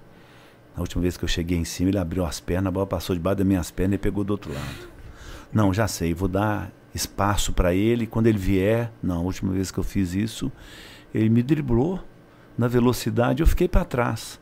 Ele falava, ele falou comigo, no sábado desse dia, eu vou dar no meio dele, vou dar soco nele, ele não vai passar. Eu amo o Reinaldo. O Reinaldo, eu sou incapaz de discutir política com ele, discutir qualquer coisa eu entrego para ele. que resposta bacana. É, o Nelinho, o Nelinho foi interessante. Nós, o time inteiro do Atlético apoiou o Nelinho para deputado estadual. Todos nós apoiamos. O Nelinho foi um deputado brilhante. Tem algumas é, guardadas na Assembleia Legislativa, alguns momentos do Nelinho. Bom, tem uma placa lá dos, dos deputados constituintes. Em 90 é isso? É, 89. 89, Isso. é. Não, é 90 anos de 90. Eleição, 90. Ah, bom, é. a Constituição Estadual. Uhum. Ele foi um dos autores da Constituição do Estado. Ele é um deputado constituinte. Interessante, né? O Atlético, o vice-presidente financeiro do Atlético era Evandro Pardo Abreu. E eu era o capitão do Atlético. E tinha que discutir a premiação com ele. E eu arrastava o Nelinho e o Heleno. Aí chegava lá, você imagina, né? Eu, A minha formação, naquela altura não tinha formação. Formei, encerrado minha carreira em História, não tinha formação. Tinha o conhecimento de mundo, né? E era um líder, o, o treinador me escolheu para capitão. E eu levava a Helene Nelim. Aí chegava lá, doutor Evandro, pessoa querida demais, né? Mas você imagina, um jogador discutir com o secretário da Fazenda de Minas Gerais, ele era o secretário da Fazenda de Hélio Garcia. Aí chegava para conversar com ele, aí o doutor Evandro assim, para que, que você trouxe o Nelinho Heleno? Assim, Heleno, o pai dele era açougueiro. Com cinco anos de idade, ele estava no caixa do açougue do pai dele. Nelinho, o pai dele era padeiro no Rio de Janeiro. Com cinco anos de idade, ele estava no caixa da padaria. Você queria discutir comigo? filho de policial? Não. Você vai discutir com o filho do padeiro e o filho do açougueiro. Esse, o Heleno e o Nelinho faz conta de cabeça. É um negócio impressionante, assim, ó. O Heleno é impressionante. O Heleno faz conta para mim até hoje. Esperto demais, né? Os caras vão lá no gabinete falar alguma coisa. Heleno, e essa conta aí? Tá fora essa conta. Não. é. Então, o Nelinho foi assim brilhante. Tem um lance do Nelinho na Assembleia. O Nelinho chega para votar a Constituinte e tinha uma coisa lá que uma categoria, por causa da outra categoria, ia perder. Aí ele foi entrando e aí os servidores estavam esperando na entrada do plenário. Aí, Nelinho! Oi, gente, tudo bem e tal? Aí, se votar contra a gente, vai tomar vaia, hein? Qual que é o pleito seus? Aí eles falaram. Eu estou contra. Eu vou votar não. Vai tomar vaia então. Eu vou votar não. Vai tomar vaia. Quantos vocês são? 50? Eu estou acostumado com vaia, com 150 mil no Maracanã. Pode vaiar. Essa é uma dos, uma dos Nelinho, uma do, do, do, Nelinho na Assembleia, né? Você imagina a inteligência do Nelinho, né? O que, que ele aprontou naquela Assembleia, né? Falou do Nelinho, eu tô pensando aqui que o Nelinho teve episódios de briga, uma delas famosa, correndo atrás do Éder. E como é que você se posicionava, João? Você nunca, em hipótese nenhuma, deixou uma mão descer numa briga, não, João? Não. Você era o cara que separava o tempo não. Tem subir, tempo ganho. todo, é. tempo todo. Nelinho correndo atrás do Éder, eu abracei no Éder, fui tirando o Éder. O Tele tá assistindo. A convocação é amanhã. Você fica quieto e tal. E eu correndo com ele, abraçado com ele. E ele ficou longe. Ele correu e ficou longe, não é? E saiu a convocação dele no outro dia para a seleção brasileira. Você imagina se ele brigasse com o Nelinho, o Tele assistindo, né?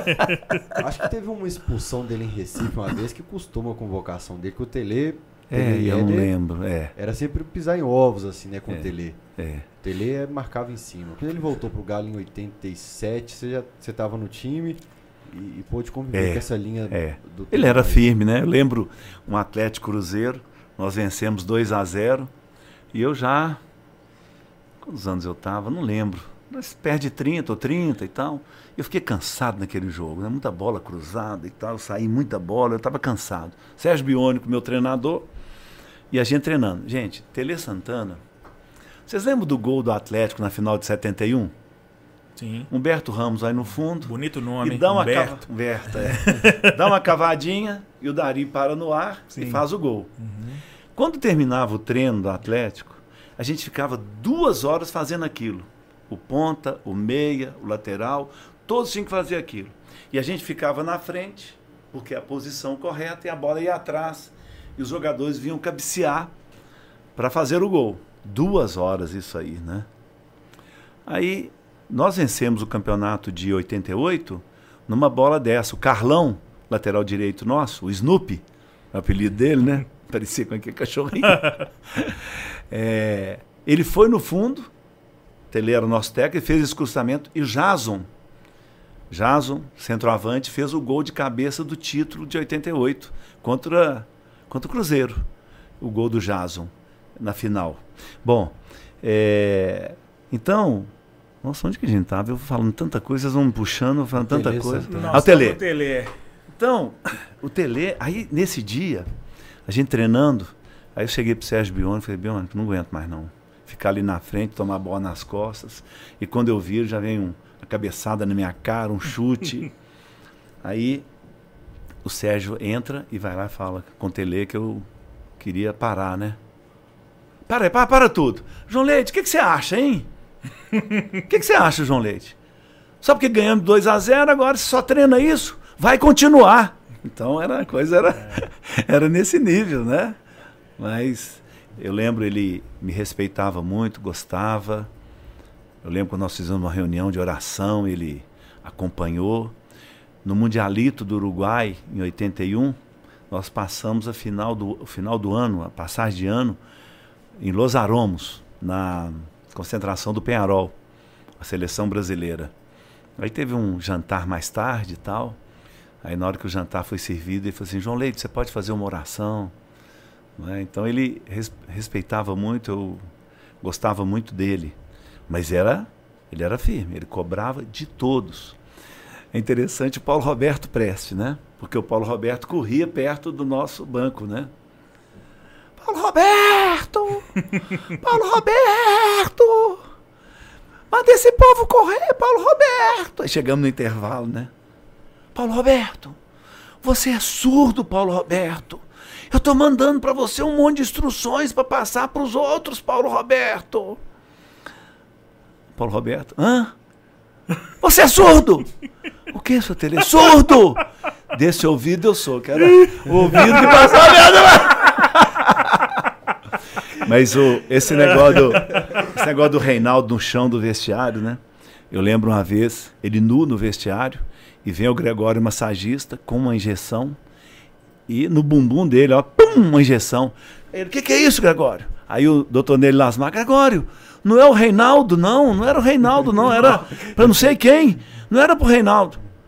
Aí, Gregório, doutor Neilo, já tá valendo, ele vai apanhar de novo no outro jogo, já, já deixa essa injeção aí valendo pro próximo jogo, eles vão bater nele mesmo.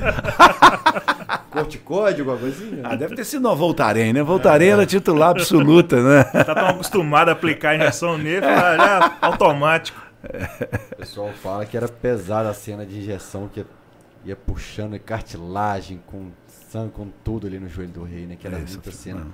Aí tinha um é, Punção, chama punção. É, cada, cada episódio a gente foi pegando uma pecinha de quebra-cabeça e vai colocando.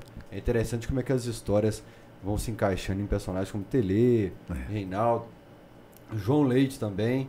É, mais um recado aqui do Valdir Júnior. Ele fala: João Leite, Reinaldo, Éder Aleixo, mais oito. Qual seria o time titular dos sonhos do João Leite? Conta uns casos como bomba de Vespasiano. Abraço, Fael. PS, tô vivo, graças a Deus. Valdir, grande abraço, meu irmão. Bom ter notícias positivas a seu respeito. É, a gente sempre faz aqui o time dos sonhos. Todo, todo mundo que vem aqui a gente faz. Qual seria o time dos sonhos? O João Leite estaria nesse time dos sonhos? time dos sonhos no Atlético. Everson, Mariano, Godin, Natan e. Arana. Arana. Nossa, Arana, que eu esqueci Arana, gente, hein? Alan, né? Alan, né? Bacana demais, né? Jogando muito Alan, né? Que legal, né? Você deu um destaque para ele no programa, falando ah. de quem faz gols e esquece do volantão Nossa. que carrega o piano. Ele é um volante rápido. Uhum. Rápido, então ele toma muita bola, né? Então, Alan, quem mais, gente? Jair Zarate. Jair Zara, Zarate, que jogador, hein? Nacho também, que jogadores, hein? Bacana demais, né? Savarino. Keno. Hulk, hein, gente? Hulk, hein? Que coisa sensacional. Esse é o time dos sonhos? Ah, é, né? Oh, Agora é, né? aí, é, na seleção de Deu uma... Politicamente correto, né? Gente, como é que eu vou escalar? Não é? Como é que eu vou escalar esse povo todo, gente, desses tempos todos, né? O time dos sonhos hoje da torcida do Atlético é o time atual, é o meu time que eu estou torcendo, né? Às vezes as pessoas são assim, um grande goleiro da, da história do Atlético. Antes eu falava assim, Renato, ele foi campeão brasileiro. Pronto, acabou para mim. Fechou. Tem outros grandes goleiros? Tem, não é? Cafunga, campeão dos campeões, ora. É? Interessante, o até está pedindo um campeonato de campeão dos campeões. São dois que tem que pedir. O de 78 também. Como é que foi isso? Ué, nós vencemos na final o São Paulo, nos pênaltis, no Mineirão. Dessa vez eu não ganhar da gente nos pênaltis, não. Tem que levantar isso. É... Você considera um título brasileiro? É um título brasileiro. Foram campeão, foi campeão dos campeões. Os campeões estaduais disputaram com o Atlético. O Atlético foi campeão dos campeões. A final foi contra o São Paulo, no Mineirão, e nós ganhamos no pênalti, nos pênaltis do São Paulo. Então João Leite reivindica a diretoria aí, campeonato é. pro Atlético. É. Ali, ó, de 37 e o de 78. 78. Foi no pacote aí já. Os dois campeão dos campeões. Nós usamos uma estrela vermelha muito tempo na camisa. Se vocês pegarem as camisas do Galo aí, O Rafael Tampa contou sobre é, ela. vocês vão ver. Nós temos uma. Essa é do campeonato de 78. Nem pediram de, de 37. Era o de 78 que estava ali. Depois chegou Depois- a jogar com duas, né? Na década de 90. e Jogamos- depois por causa da Comebol, não sei se Não, era não, causa- não. Jogamos com duas, com a dos duas campeão dos campeões. Aham. Com a vermelha e a amarela. Uhum. Não é? Minha cam- Eu tenho camisa com vermelha e amarela. Deixa eu ver aqui no meu álbum. Boa. então não me apertem, não, porque o time dos sonhos é esse. Esse tal de Everson aí dando muita alegria e tal. Mariano, um craque. Não é? Então. eu tô com esse time, gente. Falando em camisa, João, a gente tá vendo ali, já falamos da bendita camisa azul, a gente tá vendo você de cinza. Tem uma tradição de camisa cinza de goleiro no Galo, Renato, Everson, Vitor. Eu acho que o Dudu falou aqui que a Tafarel camisa jogou do João é a cinza, camisa verde. Veloso jogou de cinza. A camisa verde eu joguei na. Joguei na final de 80, com a camisa verde. O problema que a gente tinha é o seguinte. Esse monte de cinza é coincidência ou.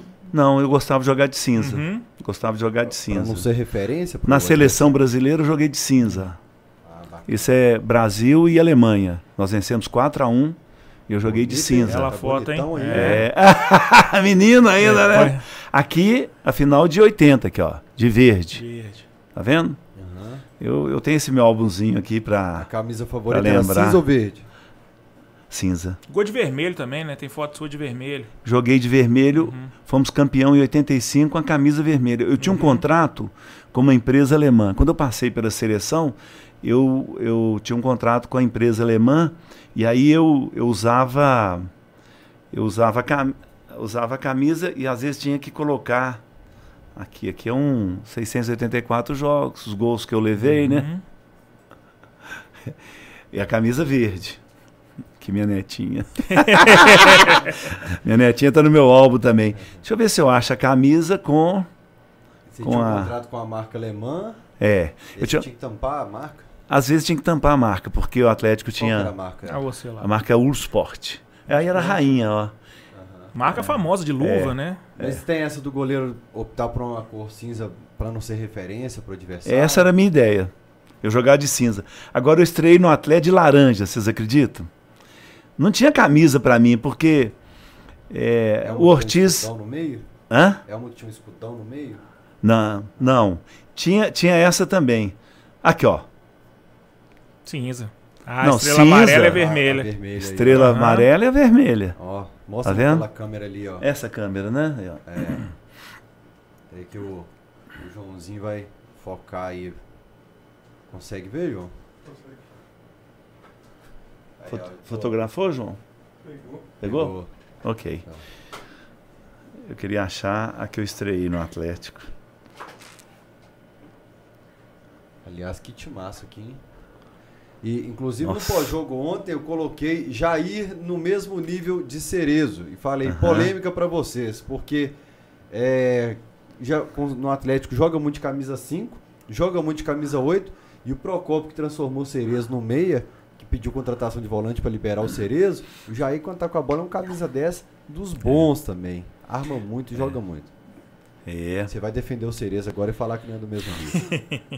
Eu vi o Cerezo fazer um gol em Saint-Etienne. A gente contra o Sochaux. Sochaux era o vice-campeão. show é a raça do cachorro, não? Sochaux. Ah, não. tô- S-O, Sochaux. O Sochaux era vice-campeão francês. E nós enfrentamos o Sochaux. Tem dois lances interessantes nesse jogo. Eu saio com a bola com o Cerezo. Ele estava na meia lua. E era marcação individual. Ele bateu o marcador dele, Palhinha puxou, Reinaldo puxou, ele entrou dentro do outro, do outro gol com a bola. Não mexe com o Cerezo, não.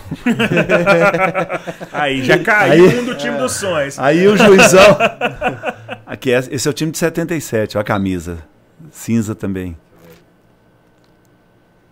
Você foi antes do jogo que você já tá suado pra caramba aí, ó. É, aqui. Também, ô, gente, aqui é 110 Sol, mil torcedores, gente. 110 mil torcedores. E os caras no sol lá, a torcida nossa no sol, ora. Aham. Torcida no sol. Interessante que esse time aqui, nove jogadores eram da base do Atlético.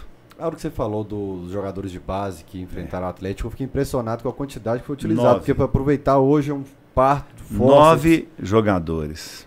Nove... Tem, um- tem um- uma coisa acontecendo, eu trouxe recentemente na, na Assembleia Legislativa o doutor Júlio Garganta. O doutor Júlio Garganta é o professor da, da Universidade de Futebol do Porto. É a formação dos treinadores portugueses. O doutor Júlio Garganta tem um papel fundamental nisso, né? E eu o trouxe para debater, chamei a Federação Mineira, chamei os clubes. E ele falou uma coisa inesquecível para a gente.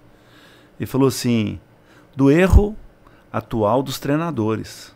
Os treinadores acham que todo mundo vai ser Pelé, Cristiano Ronaldo e Messi. Com 16 anos, alcançou a maturidade e é titular de um time. E ele falou: o atleta, ele alcança a maturidade, pode ser com 16, mas muitos não vão ser.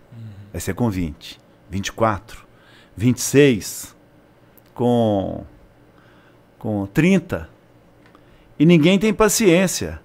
Então, tem vários abortos aí de atletas que poderiam estar jogando, mas os treinadores não têm paciência. Eles pedem con- contratação o tempo todo. Contratação, contratação, contratação. E se perdem vários atletas fantásticos do futebol por conta disso. Então, é algo para a gente pensar. O que está acontecendo na formação dos nossos treinadores? O que está acontecendo? Por que, que nós estamos tendo tantos treinadores portugueses aqui? A aula que o professor né, e doutor Júlio Garganta deu aqui é uma coisa para a gente pensar. E o que ele fala vale mesmo, não é só. Garganta. Garganta! Você não perde a piada, né? Hein, Humberto? Você não Uai. perde a piada. A camisa que eu estrei no futebol, no Atlético. Laranja. Laranja. Laranja. Santos e Atlético. Outro 3 a 0 colecionador- para nós. Outro colecionador que tem muita camisa do João é o André Roupa de Galo. Grande abraço pro André. Viciado em camisas de goleiros. É, a Tati Oliveira tá mandando um pix aqui. E ela falou: Fael, me leva pra ser sua substituta por um dia no Alterosa Esporte. Nunca te pedi nada. Conversa com o papai Leozinho. Ô, Cuidado, hein? Você já tá querendo tomar minha vaga É. aos poucos, hein? O João começou assim, foi substituir o Ortiz lá, É. e depois o Ortiz nunca mais voltou. Gente, olha aqui. João Leite, base. Cerezo, base. Márcio, base. Vantuir, base. Alves, base. Valdemir, contratado. Marinho, base. Ângelo, base. Reinaldo, base. Paulo Zidoro, base. E Ziza, contratado. Dois de 11 É. contratados e nove da base. Nove da base. Fora o banco, né? Marcelo Oliveira não estava aqui, estava no banco. Sérgio Biônico estava no banco, base. Então, Marinho que o Danival devia estar no banco, base. Então, era um, foi um projeto do Atlético vitorioso. Marinho né? colocou. O Belmiro colocou o Marinho no time dele de todos os tempos do Atlético. Me surpreendeu. É. E. E o Bel? Como é que é o Bel, João? Ele Bel. falou tanto. Posso contar todas as coisas do Bel? Boa! Conta! É Ele isso. contou de, ele Nós contou de aqui todo pra isso. mundo. Ele falou que o São Paulo era chato, gritava muito. Ah, mas isso aí não precisa estar lá É. dentro, ver, não, né? Ah, Ele isso falou- aí, ele até contou o Magela tá vendo. mundo aqui. Ah, gente, o Bel é. O Bel foi nosso massagista no juvenil, né? Então você imagina, o juvenil do Atlético, gente, eu não sei como é que é hoje, mas o juvenil do Atlético, a gente não tinha feriado, não. 7 de setembro, jogo do juvenil do Atlético em tal lugar. É, nós fomos para. Nós fomos para uma. um- era era uma, um final de semana assim, e nós fomos jogar. Saímos daqui de Belo Horizonte, 7 horas da manhã, chegamos 8 e meia da noite em Carlos Chagas, para jogar contra o Borroló. Depois, nós saímos de Carlos Chagas, fomos a Jequitinhonha, inaugurar o estádio do Internacional de Jequitinhonha. Ganhamos lá e voltamos para. voltamos até Teoflotone para jogar contra o América. Paulo Zidoro arrumou uma briga. Eu apanhei tanto. Tomei tanto soco. E não olha para trás. Eles me jogaram dentro do vestiário, né? Paulo Zidoro arrumou uma briga. Paulo Zidoro não levava Sobrou desaforo, né? Sobrou para mim. Eu grande demais, né? Bom, aí chegamos no hotel naquele dia, salário atrasado há sete meses. Nossa. Que isso, cara? Sete meses de salário atrasado. Ninguém ia embora. Ninguém fazia greve. Todo mundo apaixonado, né? Uma viagem, né? A gente. Eh, Se tivesse pelo menos um dinheirinho pra Você tinha gente comprar alguma 16, coisa. 17 anos? 17 anos. Aí eu reunimos para telefonar para Belo Horizonte, né? E aí o Bel falei, Bel, pergunta aí pro Antônio. O Antônio é o cara que ficava na sede, que a gente tinha que tomar maior cuidado, né? Antônio Evangelista. Antônio Evangelista. a gente tem- tinha que tomar maior cuidado, né? Porque o Antônio era o maior atleticano que tinha, né?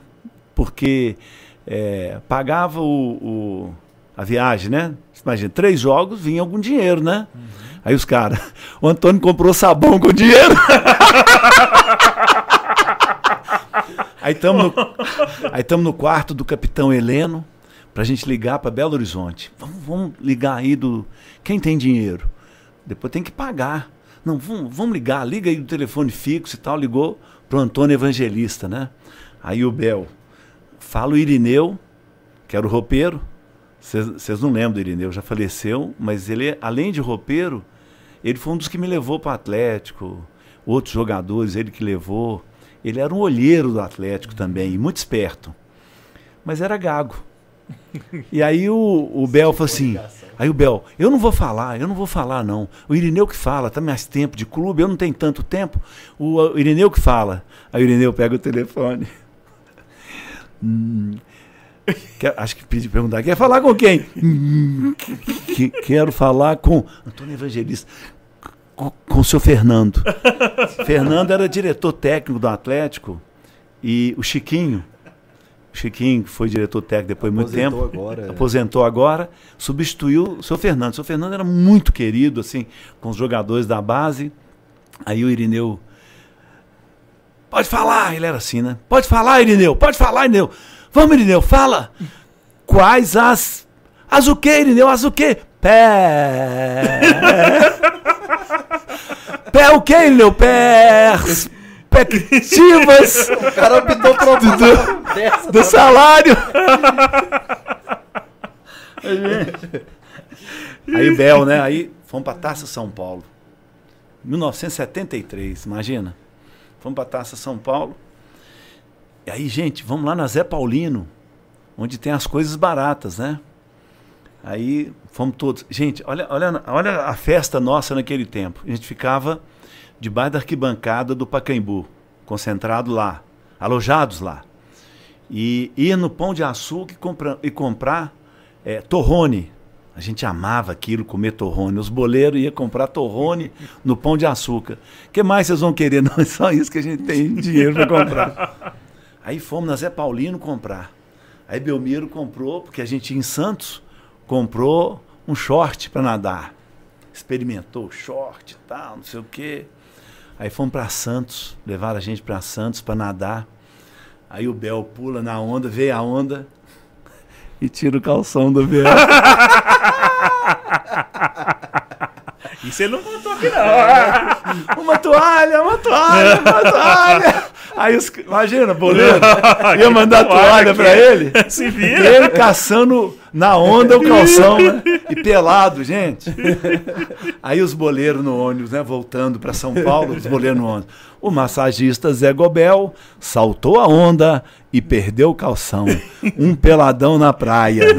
Ó, os caras gozaram ele demais. Ah, vou Essa perguntar é pra ele depois. Esse é o Belmiro. Peladão na praia. É, você falou do Ortiz agora há pouco, né? Que deixou o Ortiz desempregado, que começou com esse negócio de me deixa É, deixa eu dar um uma dia. gretinha aí, não É. assusta, o cara. Como é que era o Ortiz no dia a dia? O Ortiz foi muito importante, assim, para mim. Não vou dizer para os outros jogadores, mas para mim ele foi muito importante. Por quê? Nós tínhamos uma, uma escola argentina, assim, muito adiantada. Tinha treinador de goleiro e tal. E ele gostava muito de treinar, sabe? Então, por exemplo, a gente treinava juntos pela manhã. Ele, João, vamos voltar à tarde. E eu obedecia, né? À tarde eu voltava com ele. A gente começava com 10 voltas no campo.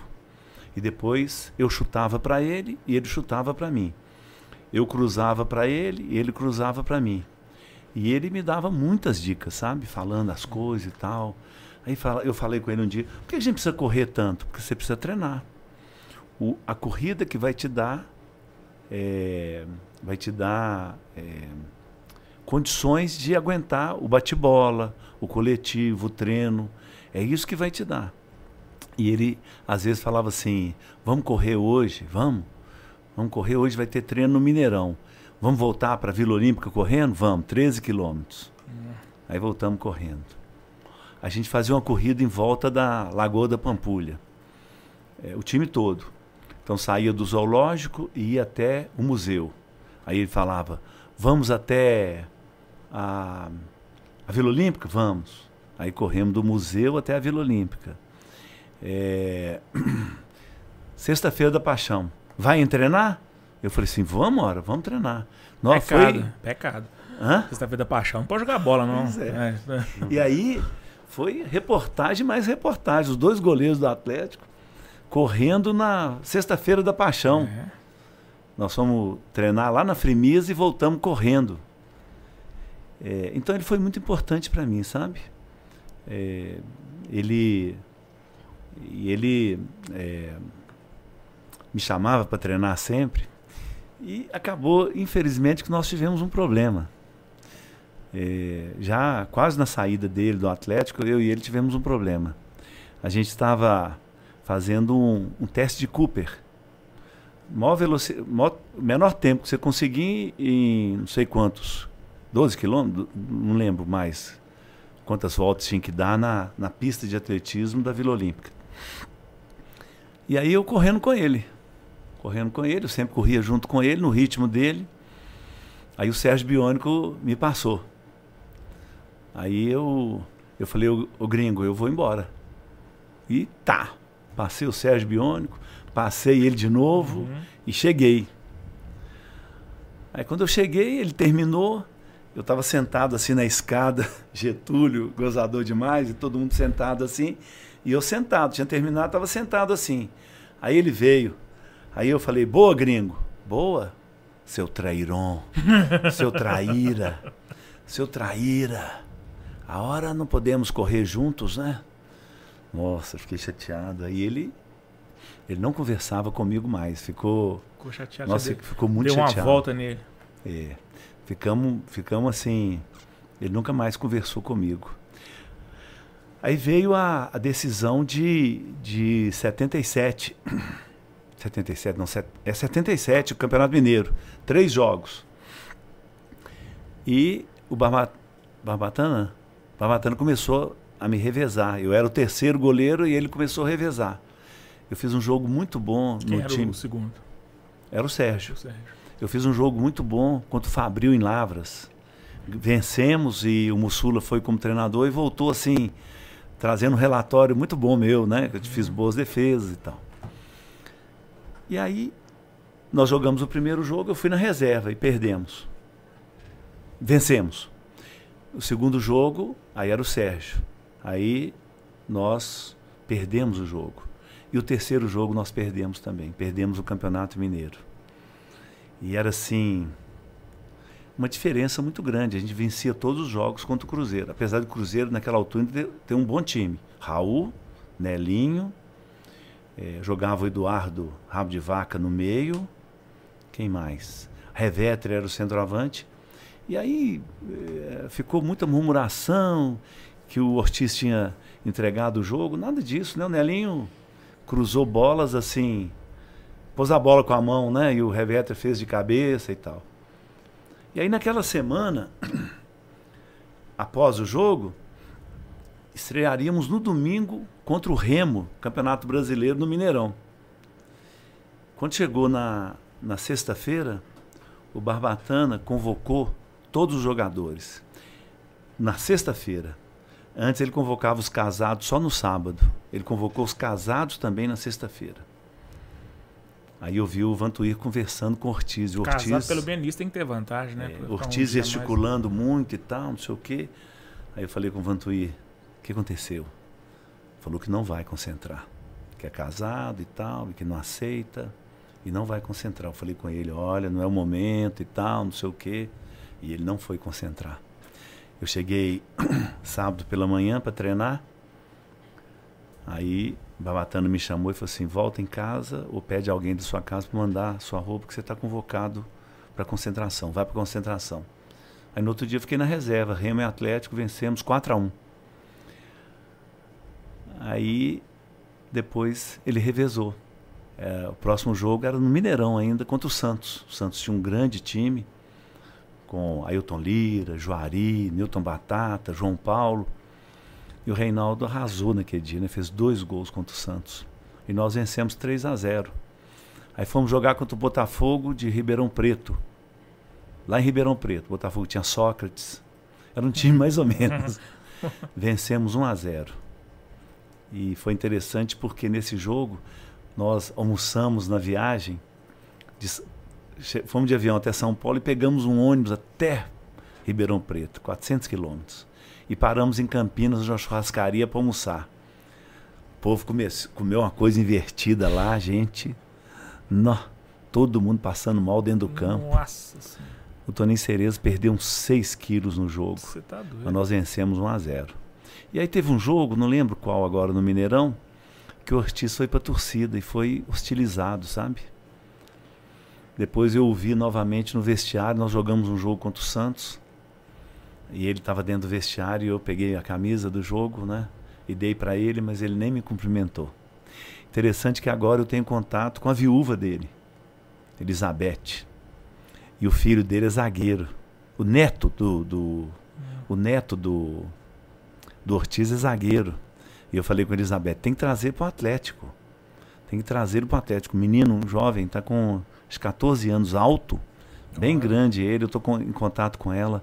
Ela falou, é o meu sonho que ele vá para o Atlético. É? Foi essa a história, não foi uma coisa assim muito fácil, não. Você sente que ele foi injustiçado? Ou não? Você acha que as coisas foram acontecendo e ele também teve atitudes de não querer concentrar, Eu- por exemplo? Eu creio que ele de exagerou. Ele exagerou. Uhum, Ele exagerou, né? O clube tem que ter uma, uma disciplina, né? uhum. E ele exagerou. E infelizmente, né, o clube tomou um- uma atitude assim dura, né?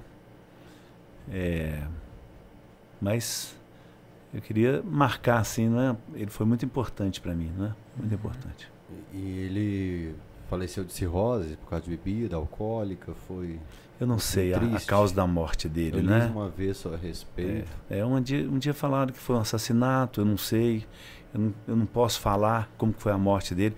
Eu não, eu não tive liberdade, eu não quis, eu não, eu não, eu não quis ter liberdade de perguntar para Elizabeth. Eu não. Mas assim, ah, como não foi esse contato com a família de vocês? no, no, no, no é Cauteru, Cauterucci. Acha aqui para nós no meu Facebook. Ela vai estar aqui, Elizabeth, e deve estar a foto do neto do Ortiz, eh, que eu falei, tem que trazer para o Galo. né? É, não fiz assim mais um contato mais eh, com ela, só mandei um abraço e tal.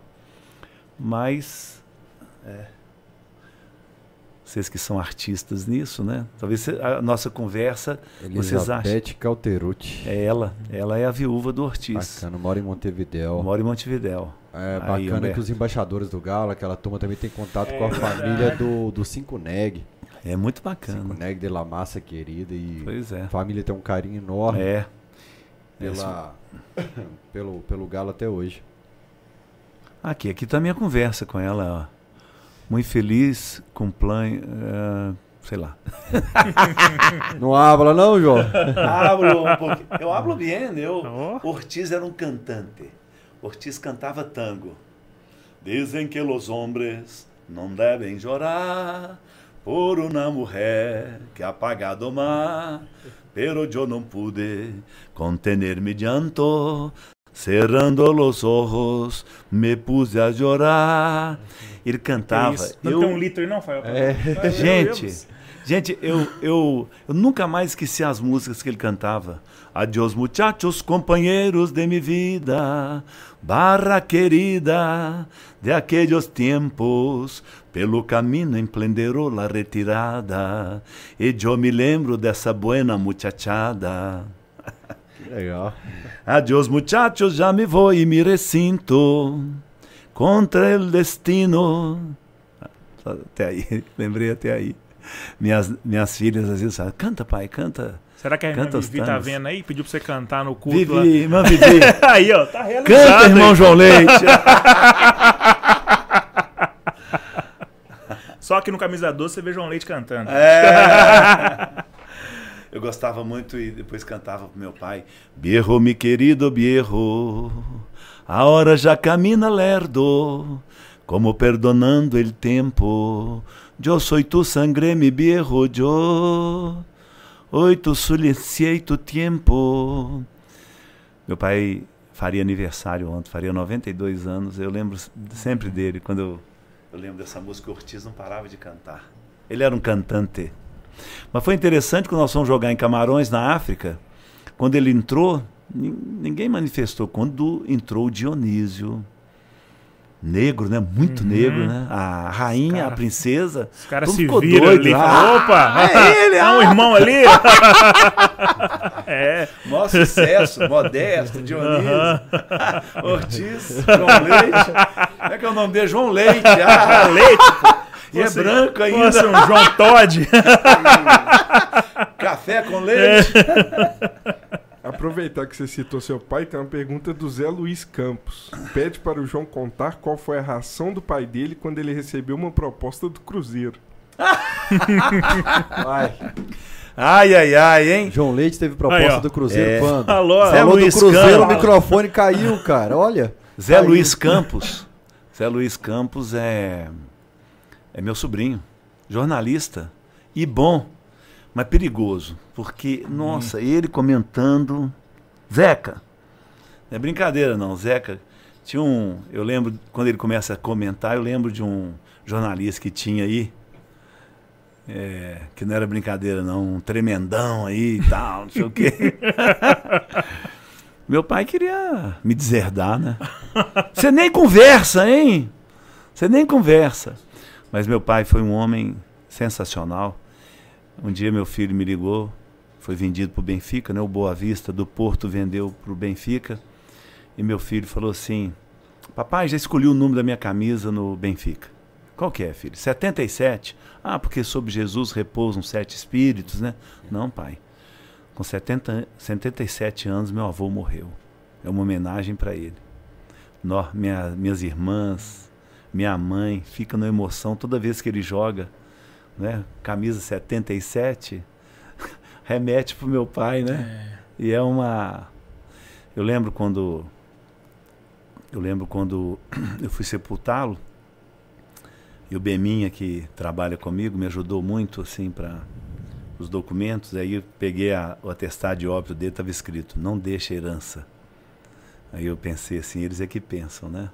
Um policial cumpriu a carreira dele toda e não deixa herança. Mas deixou a honra dele para nós, né? Não deixa física, financeira, mas deixa Honra. muita herança. Vale sim. muito mais.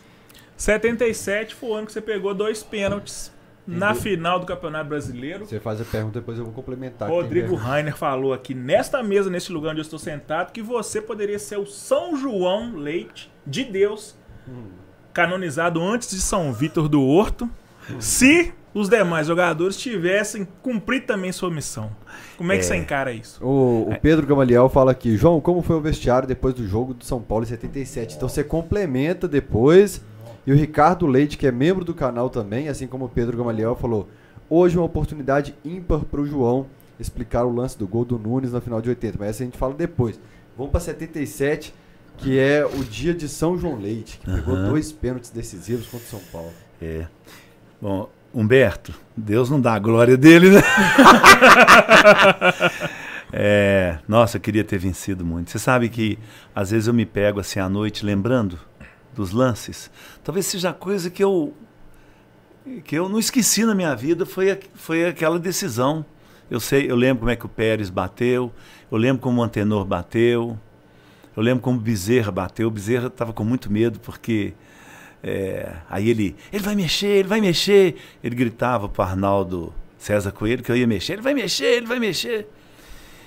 Então eu, eu lembro muito daquilo, né? E, e é uma tristeza muito grande. As pessoas perguntam assim: você conseguiu dormir depois daquele jogo? Sim, dormi igual um bebê. Ah, é? é.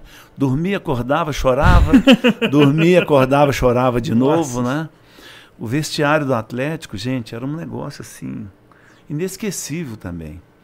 Porque a gente chega no vestiário e toma, e toma consciência do que aconteceu com o Ângelo. Não foi um rompimento de ligamento. Não foi um, um, uma contusão no menisco. Uma fratura. Foi um rompimento de é, ligamento, é, de tendão, dos tendões todos do joelho dele romperam. Gente, foi um negócio assim. A gente chorava. Eu chorava copiosamente. O Ziza tinha mais experiência, né? O Ziza tentava me consolar. Eu chorava, chorava, chorava.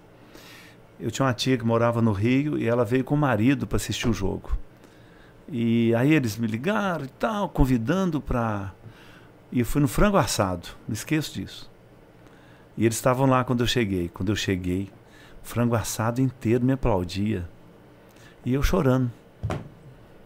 Sem alegria nenhuma por aquilo, né? Eu não culpo meus colegas, sabe? Infelizmente, nós fomos criando durante o campeonato uma confiança muito grande. Uma confiança no Reinaldo, uma, uma confiança no nosso meio campo, na nossa velocidade, nós vamos vencer. E aí quando a gente chega para jogar, tinha chovido. Um campo pesadíssimo. Para um time rápido, você já entra com uma perda. Depois, nós não treinamos pênalti. Nós não treinamos pênalti. No, no sábado, à tarde, fomos treinar pênalti na Vila Olímpica. Chovendo. Então, foram escolhidos ali. Dois acertaram, eram os dois cobradores. Alves e Ziza eram os dois cobradores. O Ziza era o primeiro e o Alves era o segundo. Os outros, foi na hora. E é interessante que eu brincava muito com eles, eu gostava muito de, de treinar pênalti, eu, eu brincava muito com eles, eu falava com eles assim: o pênalti indefensável é o pênalti no alto. Mas eu falava com eles: no alto é pertinho da trave e na trave é pertinho de fora. Eu falava isso com eles no treinamento, né? quando a gente treinava. Então eu não culpo meus colegas. Era uma pressão muito grande. A gente tinha perto de 120 mil pessoas no estádio, o mando nosso, e vamos para os pênaltis para decidir. A outra, a outra questão levantada sobre o gol do Nunes, eu devia ter contado isso no episódio do Ortiz, porque eu aprendi aquilo com o Ortiz. Quem é que perguntou? Pedro, o Ricardo Leite. Ricardo? Parente? Não, é. não, Ricardo Leite, não sei. Se for também, pô. Eu tenho medo de, de Leite. Quando eu era presidente de uma CPI, eu fui visitar o DOESP, estava preso lá o Aldésio Leite. E ele bateu nas grades assim, o investigador veio falar comigo, ele quer falar com você. Eu cheguei lá assim, nós somos parentes. Eu sou Aldésio Leite, lá de Malacacheta são aqueles que mataram todos os cordeiros, né? A família Leite contra a família Cordeiro, né? Falei, ô, seu Aldésio, é, eu não sou lá do Jequitinhonha, não. Meu pai é daqui de perto de Pitangui. O seu leite é um leite de onça, o meu é um leite de vaca, um leite mais manso.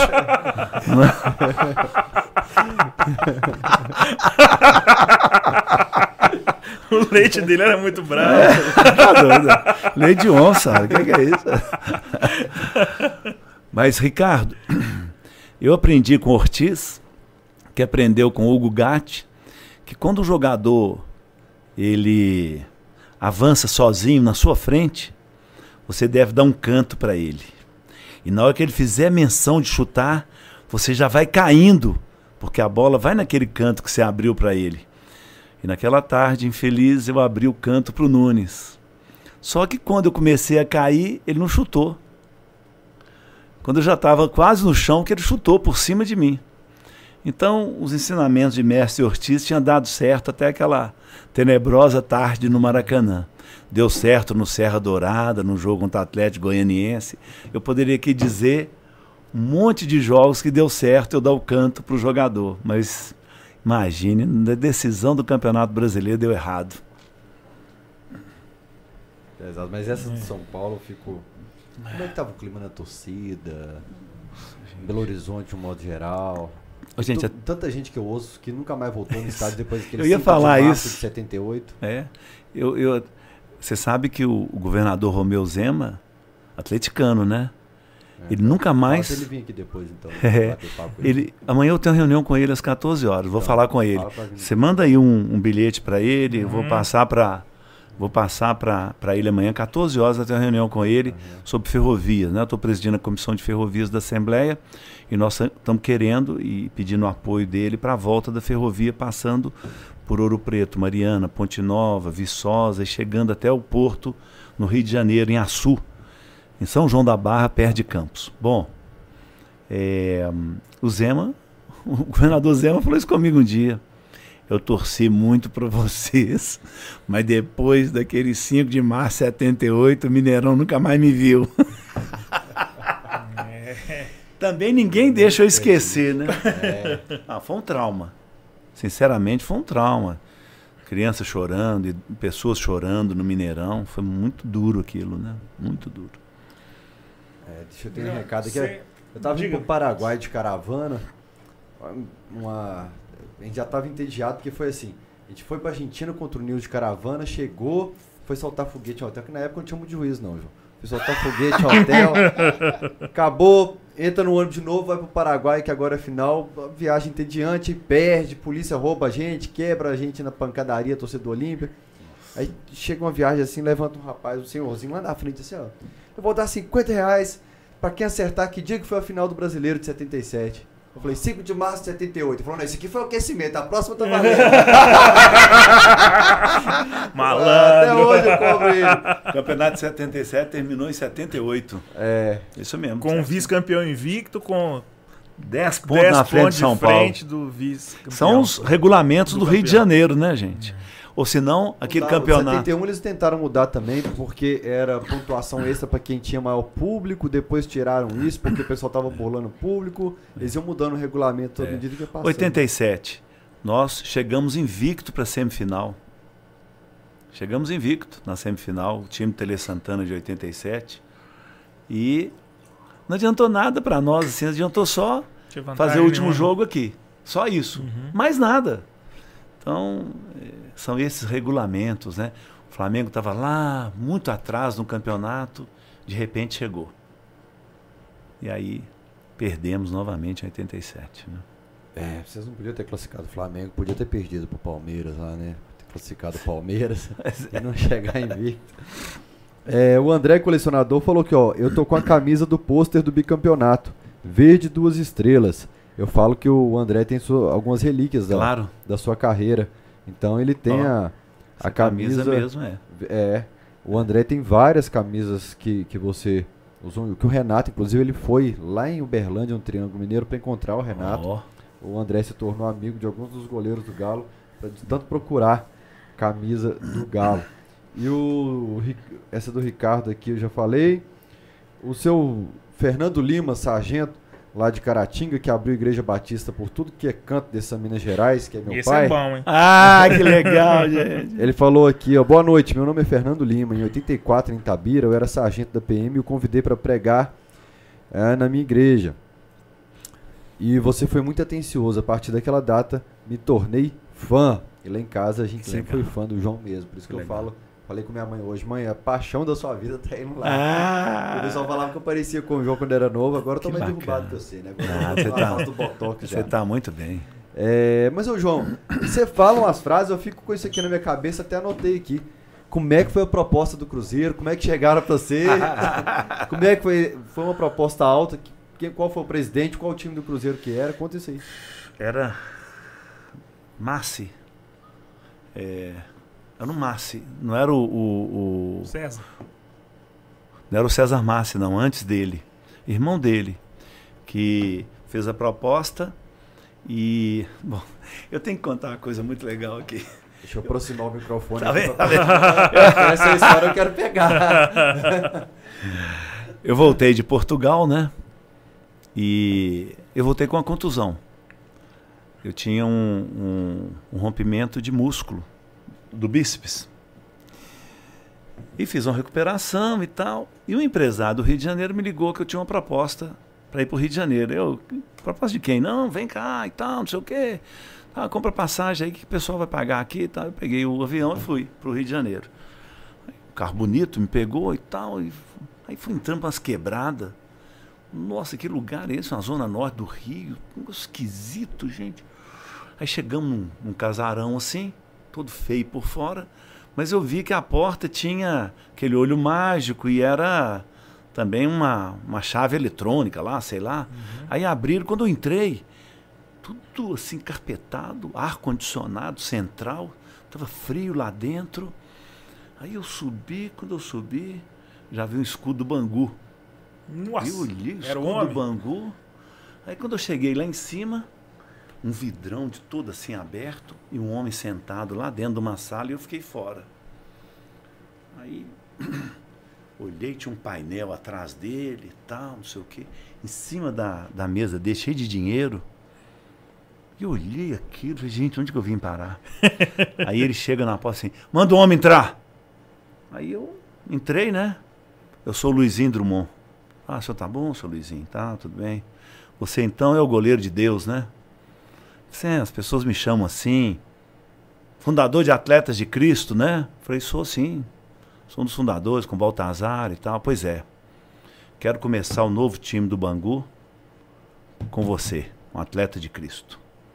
Esse frangueiro que está aqui, esse frangueiro que está aqui, esse goleiro frangueiro, minha zaga, não joga nunca mais no Bangu. Não joga nunca mais. Mandei dar um tiro Era no goleiro famoso? não sei o que, era, não. Aí, nem lembro mais. Meu zagueiro entregou o jogo, mandei dar um tiro no joelho dele. Nossa Tomou um senhora. tiro no joelho aí. Não vai jogar nunca mais. Que ano que foi isso? Isso é 89, eu chegando. Depois do Castor já, eu então. chegando em Portugal. Não, aí assim, eu tenho, eu devo isso a meu padrinho. Meu padrinho tá preso. Nossa senhora. Meu padrinho Castor tá preso, eu devo isso a ele. A minha conversa, É gente, uma forma de convencer o na jogador. mesa lá, gente. Se você fala, é tiro na mão. É, aí, aí falou assim: Pois é, meu centroavante perdeu o pênalti. Também tem uma semana que tá de cama. Mandei dar uma surra nele. Nossa senhora. Galera desceu, a galera desceu um porrete nele e tal, não sei o quê. E eu só olhando o homem. Aí ele olhou pra mim. Vou começar com você, vou mudar isso aqui. Quanto é que você quer, hein? Eu falei assim, ah, o Cruzeiro me fez uma proposta. 60 na mão e 5 por mês. Ok, gostei. Mas você vai vir pra cá. Você não vai pra lá não, você vai vir pra cá. Não, eu não vou pra lá não. Vou vir pra. Eu te ligo. Eu te ligo, você vai vir pra cá. Vamos pro meu restaurante. Aí foi um restaurante na Zona Sul. Paramos lá, o almoço e tal. Mas antes, lá na sala dele, ele falou assim: quanto é que você gastou de passagem, hein? Aí abriu uma gaveta, uma dinheirada assim. Parecendo dinheiro de bilheteria de estádio antigamente, né? O Atlético, quando estava com os bichos atrasados, marcava um jogo contra o Bahia. Tinha 20 anos que a gente não perdia pro Bahia, né? Aí terminava o jogo. Eu falei, gente, por experiência desde o juvenil, eu falei com, com o diretor naquela altura, que era o Paulo Cury. Paga aqui, senão Antônio Evangelista vai comprar Sabão. sabão com tudo, hein? Aí nós recebemos aquele dinheiro assim de bilheteria, né? Pagaram nove bichos, porque lotava a Fonte Nova pro Bahia ganhar do Atlético, mas não ganhava, não tinha jeito, né? Bom, aí ele abriu lá uma gaveta e que a dinheirada pagou aquele dinheiro todo encebado assim. Eu juntei aquilo, né, para pagar a vinda e a volta. Almocei e voltei para Belo Horizonte. Falei, Deus, Deus, pro Cruzeiro eu não vou, mas pra esse time também não. Deus, Deus, Deus. Se eu tomar um daqueles gols meu, o homem vai mandar dar um tiro na minha mão. Não deixa não, Deus.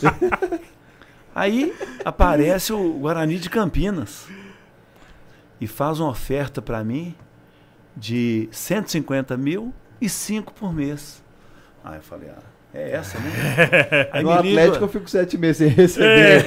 É. No Cruzeiro, se eu for do Galo, me mata. Se eu for pro Castor, eu tomo um tiro na mão. é, mas nesse tempo no Atlético não, não tava assim, não. Mas é, vazou a minha contusão eu, e o pessoal ficou assim meio com razão, né? Ficou, eu não tinha feito a recuperação ainda, mas fiz a recuperação é, quando eu tô Gleitson Godinho, especialista de ombro, né? E eu fiquei muito muito bom, né? Graças a Deus. Eu joguei quatro anos. Você nem cogitou ir pro Castor, não? De jeito nenhum. Uhum. Eu orei. Hein? Você ora? Eu orei. Se eu contar no cachorrado como é que tem sido as orações, eu fiz pouco. Aí, aí liga Beto Zini do, do Guarani.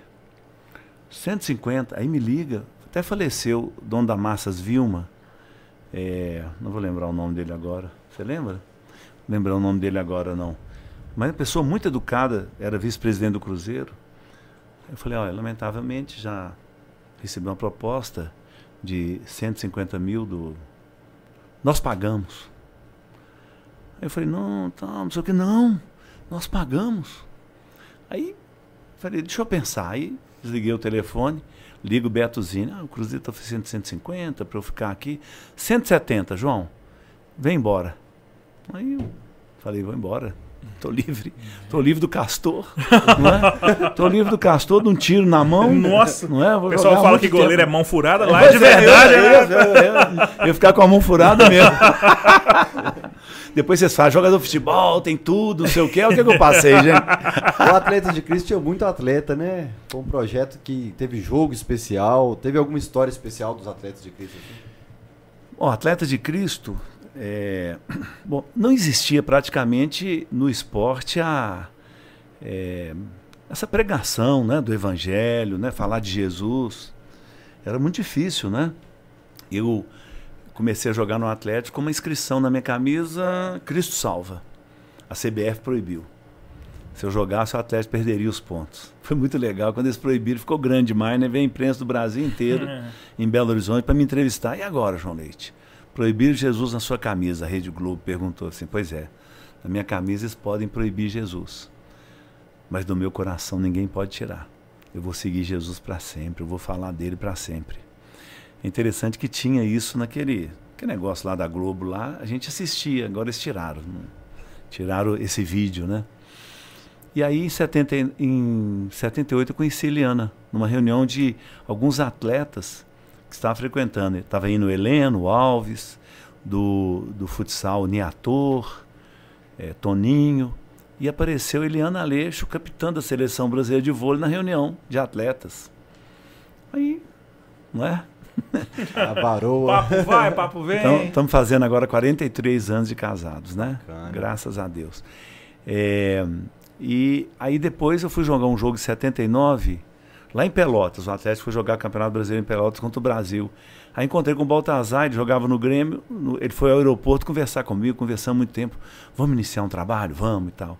E tinha o Abraão Soares da Silva, ele era um missionário da Mocidade para Cristo, e ele tinha visão, sabe? Ele falou: olha, esse país vai ter muitos atletas seguindo a Jesus. Aí fizemos o primeiro Congresso Nacional de Atletas de Cristo em Curitiba. Foram quatro atletas. Eliana estava disputando o Campeonato Brasileiro de Vôlei, não foi? E tinha quatro atletas. Eu, Baltazar, o Jailton, goleiro do Madureira do Rio, e o Jânio, que começou na base do Atlético, jogava no Noroeste de Bauru. Mora hoje em Manhumirim, Minas Gerais, o Jânio. Quando eu vou para aquele lado, eu encontro com ele. E aí começou a crescer a partir daí. Muitos atletas. O grande problema é que é, é, muitas igrejas não aceitavam os atletas. Jogavam no domingo, domingo é santo. Então o atleta não podia. É, e outras coisas, né? O Atlético foi jogar em. Assembleia usar o shortinho, né? Ah, não podia usar short. Era banco. É, é, jogava em. Fomos jogar em João Pessoa e eu tinha uma. Um, eu fazia o seguinte: terminava o jogo, nem um, jantava eu ia direto para uma igreja. Naquele tempo era catálogo, né? Eu via no catálogo o endereço, eu fui na igreja. Depois do jogo, o Atlético venceu e eu dei uma entrevista na primeira página do jornal de lá. E quando eu cheguei na igreja, me reconheceram. Aí o pastor pediu para eu dar uma palavra, eu dei uma palavra, nem sabia falar direito ainda, muito novo na fé. Quando terminou, o pastor estava entusiasmado. E chamou um diácono da igreja para fazer uma oração por mim. Veio o diácono, um homem assim, de estatura mediana, colocou a mão na minha cintura e falou, e fez a seguinte oração: Deus, tira esse jovem desse emprego do diabo e arruma outro emprego para ele. claro que eu não falei amém, né? Que assim seja, né? Eu falei, não, eu tenho certeza que Deus me quer aqui, não é? E aí foi crescendo, não é? é Fael falou do, do, do Ronaldo Luiz, né? Foi minha passagem pelo América Mineiro. 17 jogadores entregaram a vida para Jesus. Muitos são pastores hoje. Ronaldo Luiz é pastor, o, o Mineiro é pastor. São vários hoje que são pastores, levando a mensagem de Jesus. O Anderson, que jogava no meio, é um grande líder, um grande líder é, de oração pelas nações. Então, para mim é uma alegria muito grande, não é? Esse tempo assim levando a mensagem, ver tantas vidas transformadas, ver é, atletas, né, que infelizmente usavam doping, deixaram de usar, né? Alguns brigados com a esposa, com filhos, foi o trabalho. Eu lembro, Eliana começou um trabalho com as esposas dos atletas. E o que que a, a fez isso? Um atleta, o Atlético contratou um atleta e nós fomos para a pré-temporada. E ela ficou dois meses num apartamento sozinha em Belo Horizonte. E quando Eliana fez contato com ela, ela já tinha tentado um suicídio. Então, é, muitas vezes a gente acha né, que a vida assim, do atleta é fácil, é, é muito difícil isso. Você muda para outro estado e a sua família não conhece ninguém. E se for um casal como aquele que é, não tinha filhos ainda, é pior. Não é? Você imagina, dois meses, um, um mês de pré-temporada e começam os jogos e não vai em casa. Então, Atletas de Cristo permanece hoje ainda, Belo Horizonte tem. É, nós estamos em 70 países, os atletas levando a mensagem de Jesus. Então, para a gente é uma alegria muito grande. Portugal é o segundo país com mais atletas seguindo a Jesus. E para a gente hoje, nem importa ter muitos atletas em Atletas de Cristo, porque as igrejas já recebem os atletas. Né? Um Ronaldo Luiz, por exemplo, não vai rejeitar um atleta nunca, né? Quando eu fui vai lá dar um. É, cheio de atletas lá. Mariano, sexta-feira passada, tava o Mariano atrás de mim. Eu falei, você não era para estar tá concentrado? Era Atlético. Te marcando. Antes do, antes do Flamengo, que o Galo usou o time titular, eu olhei para trás e falei, ah, não era para estar tá concentrado, o que tá fazendo aqui? Eu joguei amanhã, no dia seguinte ele jogou. É, mas ele tava num lugar bom, né? É. Isso aqui é concentração, é, hein? Em oração, lá. hein? O o Johan, eu já vi lá várias vezes. O, o que menino camisa 8 da América que eu sou fã. Juninho. Juninho. Juninho. É, do Cruzeiro que, que não. Acho que é porque o Cruzeiro não subiu, não tem ninguém do Cruzeiro lá. Tinha o Norberto, lateral direito, bem, bem fraquinho, coitado. acho que é por isso que não subiu. Muita gente. Você sempre foi cristão, João? De família? Não, você não. se converteu em algum momento? Minha família é uma família, assim, de tradição católica, né? uhum. né? É, mas nós não éramos, assim, presentes, né? Uhum. Presentes na igreja e tudo é, uma das minhas irmãs andando pelo centro de Belo Horizonte ouviu um rapaz tocando gaita e parou para ouvir. E ele deu um, um, um folheto para ela da igreja Batista Peniel. Era uma igreja envolvida com apoio e tratamento de usuários de drogas, de hippie. Uhum. Foi uma igreja revolucionária em Belo Horizonte. E aí levou minha outra irmã e as duas ficavam falando só de Jesus para mim. E minha mãe falava comigo, fica longe, hein? Vai sobrar para você, hein? você tinha que idade? E não eu tinha... Gente, eu tinha... Eu tinha 16 anos quando elas converteram. E era interessante porque... Na época do sabão, na época que seu dinheiro virou espuma. Era. Na época que seu João Evangelista comprou sabão com dinheiro, você falou que você tinha mais ou menos 16, 17 anos, foi nessa época aí. Pronto, então é, elas começaram a falar de Jesus para a gente. Eu lembro um dia que eu, eu cheguei com meu joelho machucado em casa e elas oraram por mim, sabe? E eu não esqueço, né? Elas, elas orando e oraram em línguas. Nossa, eu fiquei apavorado, né? Falei assim, meu Deus, o que está acontecendo, né? E elas orando por mim, Deus, ajuda o João. Eu não sabia nem falar amém, nem nada, né? O João é o quarto goleiro reserva, Deus. Pois é, Deus, me ajuda aí. e a vida das minhas irmãs, a, a vida delas, da Rita e da Ângela, transformou minha vida, sabe? Por causa do testemunho delas. Eu lembro quando nós passamos, a gente passava muita dificuldade financeira. Meu pai, policial, né? Cinco filhos. Era difícil. E aí meu pai, ó, tá muito difícil. Aí minha irmã veio com a mão levantada e, e disse: Vamos orar porque Jesus proverá. A nossa casa, a gente estava construindo, era de chão mesmo, sabe? E a minha irmã Rita trabalhava numa construtora de pessoas crentes. A construtora chamava Wenzel e Wenzel. E eles mandaram arrumar nossa casa. Apareceu o dinheiro. Foi um testemunho para nós. Né? Aí a casa passou a ser de concreto, com brita para cima. Quando eu converti, eu ajoelhava ali nas britas, né? Aí é que paga o pecado mesmo. É, fala, Deus, olha Deus, como é que eu sou? Como é que eu não tenho chance nenhuma? Deus, me ajuda. Arruma um time para eu jogar. Eu ficava pedindo para Deus. Cinco meses depois de eu ter feito a minha primeira oração, depois de ter entregado a vida para Jesus, eu passei de quarto goleiro do Atlético a ser o primeiro. Deus existe. E Ele abençoa as nossas vidas, né? Amém. Amém.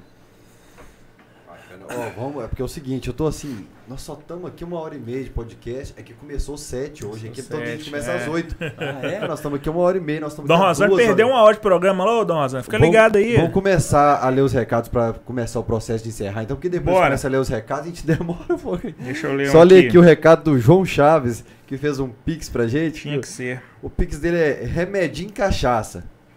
Queremos enviar a edição do campeão da Supercopa para vocês, personalizada com o nome. O Insta dele é Remedinho Cachaça, sem cedilha. Depois eu vou conferir o que, que é o Remedinho Cachaça no seu Instagram aí, Não, ele é dono do, do Alambique, não sei do que, ele vende cachaças personalizadas com temas de futebol. Então do Galo tem todos os títulos que o Galo ganhou, ele fez uma cachaça. Ah, tá. Aí ele veio aqui no chat, falou que tá vendendo. Eu falei, manda o superchat aí. Manda aí eu- uma amostra, né? Uma amostrinha Não, pra nós, aceitamos. E o Vigílio já comprou uma. Aí. No chat, No negociando chat. aí? Aí eu falei, ó, se você mandar um superchat, vende mais. Aí foi e mandou Tem um comissão camisa 12, não é essa, esse Isso mer- que eu- essa venda que tá rolando aí no Coloca o chat. não? Instagram dele aí pro pessoal ver qual que é. É, Então vamos começar a ler os recados aqui. que Eu já vou preparar. Hoje não tem sorteio, eu não, não peguei nenhum. Não Cara, peguei nada antes. O cidadão entra em contato. Não, tô falando de sorteio pra. Já tem um pendente. Dos prêmios, tem um pendente do Daniel Ferraz que a gente tá procurando, que ganhou o copo da semana passada. Crista do Galo, eu não sei se tem mais. É, mas tem bastante prêmio aí. A gente podia fazer um sorteio pra algum. Vê aí depois, João, um prêmio Você não sorteando meu doce de leite, nem meu livro que o João É, Leite não, me o deu. doce de leite Viçosa tá aqui. qualquer coisa. Muito obrigado, eu vou fazer questão de saborear ele logo mais, viu? Você já Vai leu esses aqui, Fael, que o João mandou? Não, esse do grupo do Cachorrada aí eu não li nenhum. Não, então tem recado demais aqui, ó. Tem. Luiz Carlos Tortieri Frazão. Que alegria ver o João Leite com tantas histórias sobre futebol. Parabéns pelo programa. Marcos Justino. Quem salva é Jesus. No mais, parabéns ao João Leite pelo trabalho que ele faz. Canal Ariel Diamante HND. Camisa 12. Até a vinda do Tafarel, meu falecido pai era doente com esse homem, João Leite. Meu pai o tratava como alguém da família. Como falava com carinho, só Tafarel supriu a ausência. Adelson, que não é aquele, Adelson Mota. Primeiro baque como torcedor que levei foi a aposentadoria do João Leite. Pensei que era eterno. É, o Ariel Diamante HND mandou novamente. A memória do João Leite é absurda. Fico de cara como ele lembra do nome dos caras, principalmente dos adversários. Pois é, eu também me, surpreendi com a memória do João. Tanta coisa no dia a dia pra lembrar. É assim todo dia no trabalho lá na Assembleia? Minha memória não guarda nada. Eu vou pra Caratinga e eu olho, "Não, como é que é o nome da minha mãe mesmo? Meu esse cara dela lembra aí. de tudo quanto é jogo do Galo e Só- fala que só- não tem Só memória. tem memória pro Atlético, pra mais nada. Guilherme Luiz, esse campeonato de 78 foi com os campeões brasileiros até então. Palmeiras, Inter, Guarani não participaram. O Galo eliminou o Vasco nas semifinais e venceu o São Paulo na final. Cleudes da Silva tá falando. Pergunta ao João sobre a contusão do Ângelo no final de 77. Ele já falou. Arnaldo porque ele não César conseguiu Coelho. jogar mais em alto nível. Eu tinha raiva do Arnaldo César Coelho por causa disso. O pessoal colocava ele na TV como um cara muito bacana. Eu tinha um pouco de raiva. Mas sabe, é, o Ângelo não ter jogado em alto nível, o Ângelo jogou. O que aconteceu? O Ângelo, quando voltou, ele teve uma, um Atlético Cruzeiro, o De Paula, lateral do Cruzeiro, entrou por cima dele de novo, ele teve novamente uma fratura de perna. Aí, em 1980, ele fez o gol, o segundo gol nosso contra o Fluminense no Rio de Janeiro, o primeiro Éder fez olímpico, gol olímpico. E o, o Ângelo, no final do jogo, ele fez o segundo gol nosso. Jogou, depois foi, teve na Ponte Preta. Ele ainda che- chegou a jogar em alto nível, mesmo que ele tinha muita vontade, né? Então, mesmo com aquela contusão grave. É, então, só para avisar pro pessoal, quem é membro do canal dessa mensalidade de 30 reais, que a gente tem três sócios aqui, o de 130, o de 30 e o de 7,99, né? O de 7,99 é quem quer contribuir com o canal. O de 30 toda semana concorre a um prêmio aqui. Hoje a gente está sorteando uma crista de galo. Por quê? Sorteio o livro do João Ó, aí, velho! Autografado, é Tem, lógico, ah, né? Tem o livro do João aí? Tá guardado aqui. Esse aí eu acho que é o meu. Ah, tá. A gente manda para você. Não, mas eu já li. Já leu? Ah. Aí eu trouxe pra cá porque fica lá em casa e falo melhor pra dis distribuir Compartilhar. Eu também tô doando meus livros todos que estavam ali, que não são de Atlético. É, então vamos sortear o livro hoje só então. Vamos guardar a crista, porque depois vai faltar prêmio pra nós. O, o livro autografado do João Leite, pô, né? Todo dia, né? É, pode autografar esse aqui então, João. Pra- mas aí não tem nome definido. Um abraço, né? Um Um abraço, Um João abraço Leite. atleticano do João Leite. Pronto. É, pra quem é membro do canal, a gente vai fazer o sorteio já já. Continua aí, MB. Enquanto o João tá autografando ali, o Solo e Plantas tá falando aqui, João, sua geração foi muito prejudicada. Em contrapartida, vocês foram responsáveis pelo sentimento atleticano. O Ivanildo está falando aqui da criação do Atletas de Cristo, ele já falou. Senhor Omar, sempre presente aqui, João, de tudo que você passou no Galo, vitórias, conquistas e derrotas, o que mais te marcou na relação com a torcida e o que te fez perceber que a torcida do Galo é diferente? Nossa, são tantas coisas que, que marcaram assim a, a minha vida com a torcida do Atlético, as manifestações. Eh, o que mais me impressiona da torcida do Atlético são as crianças. Nós entrávamos com as crianças em campo. E é muito legal quando a gente encontra assim um cara de todo tamanho assim. Ô, João Leite, eu entrava com você em campo. É um, um homem já de idade já. E entrava. Tem um comandante, um dos comandantes da PM, não vou lembrar o nome dele agora, mandou uma foto para mim outro dia. É, o Beraba é atleta no Berabão. Esse menino aí que entrou em campo com você sou eu. Puxa Ele é um dos comandantes da PM, um comandante brilhante da Polícia Militar de Minas Gerais, né? Então, essa relação com as crianças é algo assim, eu digo que é complicado, porque eu, eu fico feliz, eu vejo assim o Hulk, por exemplo, o Hulk tem o maior carinho com os torcedores do Atlético. Uhum.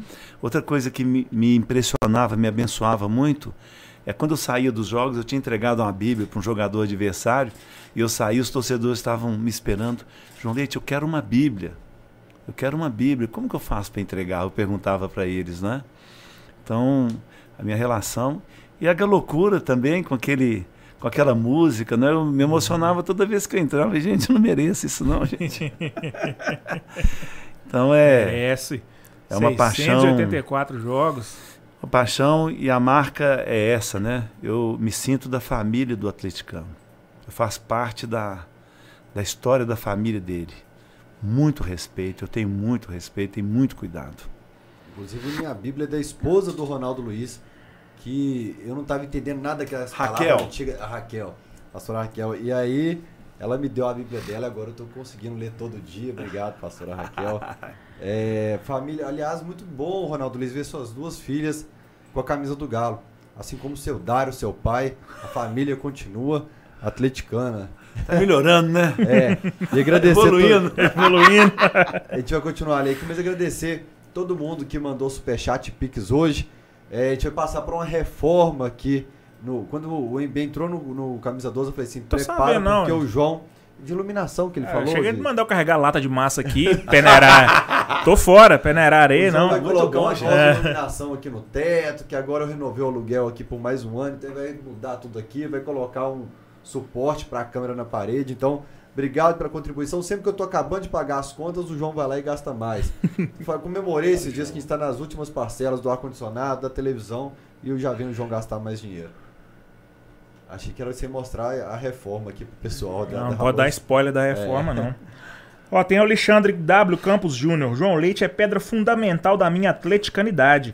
Essa música foi cantada na visita do Papa João Paulo II ao Brasil em Verdade. 80 e é apropriado pela torcida do Galo.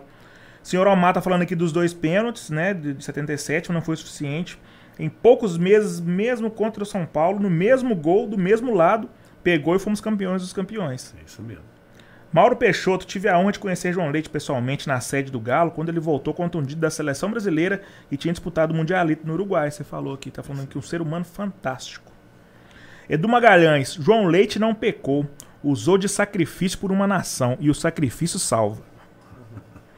Pastor Wendel Magno Costa Faria, boa noite a todos. Fael, um abraço a todos vocês. Transmita ao João Leite, primeiro atleta de Cristo, governador Valadares, Minas Gerais. Quer continuar aí? Temos Eu mais tava recados. mais um aqui, o da Uhum. Aline Castro. Não sei se qual é o sob- sobrenome, Neshmonin. Neshmonin, não sei. Ela falou: meu avô era fã do João Leite, cresci ouvindo meu avô falando dele. Mas, por Eu favor, cheguei continue. nesse tempo, viu? É, Outro dia eu fui no supermercado com minhas netas, né? E aí quando chegou no supermercado, já nós andamos assim, uns dois quarteirões, né? Cheguei no supermercado com elas. Vovô, tô impressionado. A Letícia, de sete anos. Tô impressionado como todo mundo te conhece, vovô. O que você achou, filha? Todo mundo te conhece, vovô. Mas notei que são só os velhinhos.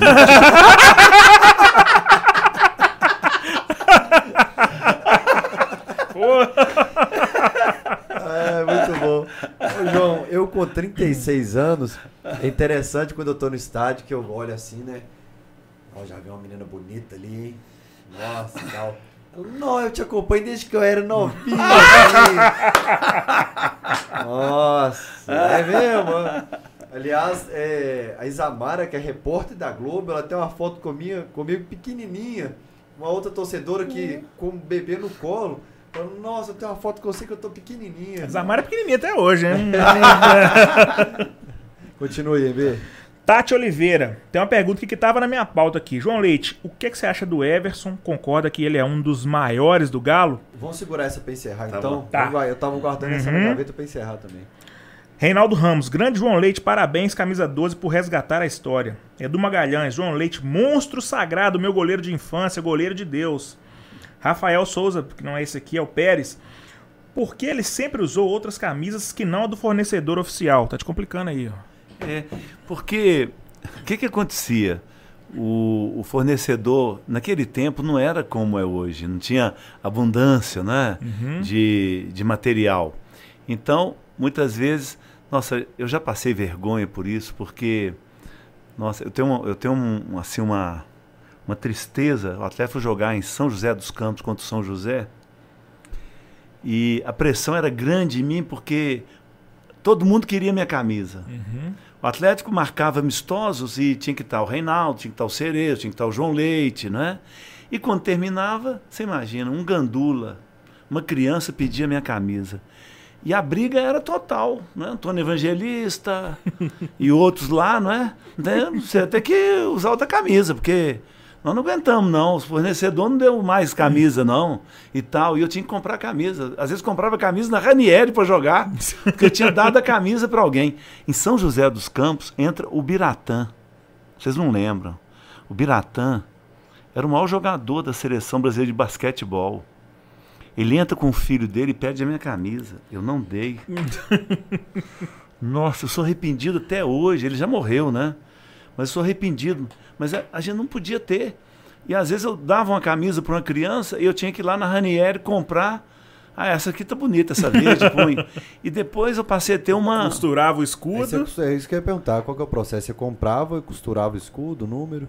A, a Ranieri mesmo. Existe a Ah, Ranieri aham. ainda, gente? Não sei o Existe? que, que, é- que É, é. essa é a Na Netshoes. Caetés. da- A Eu sou lá de Ranieri, Monlevade, ele é lá de Caratinga, então É. a gente só a conhece Ranieri era famosa a na, Barbosa Esportes. né? na, na Caetés. É, e- Malharia Petrópolis, não. Malharia Petrópolis era do Chaim. A gente usava camisa. Eu tenho uma foto minha aqui com a camisa da, da Malharia Petrópolis. Chain, será que é o Aline que mandou aqui? Que eu não soube o nome. Chaim, Pode e Chaim ser. a gente usava muito também. O Chaim dava pra gente a camisa. Mas depois vieram os contratos. Uhum. Eu tinha um contrato com a Topper para chuteira. Depois tinha um contrato com a Ursport para luvas. E aí a Ursport mandava camisa para mim, né? Aqui o Elton Leite, que hoje tem 10 centímetros mais do que eu, e a Débora, minha filha mais velha, a gente recebendo. Essa foto no livro eu vi aqui. Galo de prata. Hã? O galo de de prata. Eu recebendo o galo de Isso Deve prata. ter sido 2003 pela camisa que você tá usando. É, aí, sei lá. camisa do, do É. Eduardo, goleiro, dessa É. fase aí.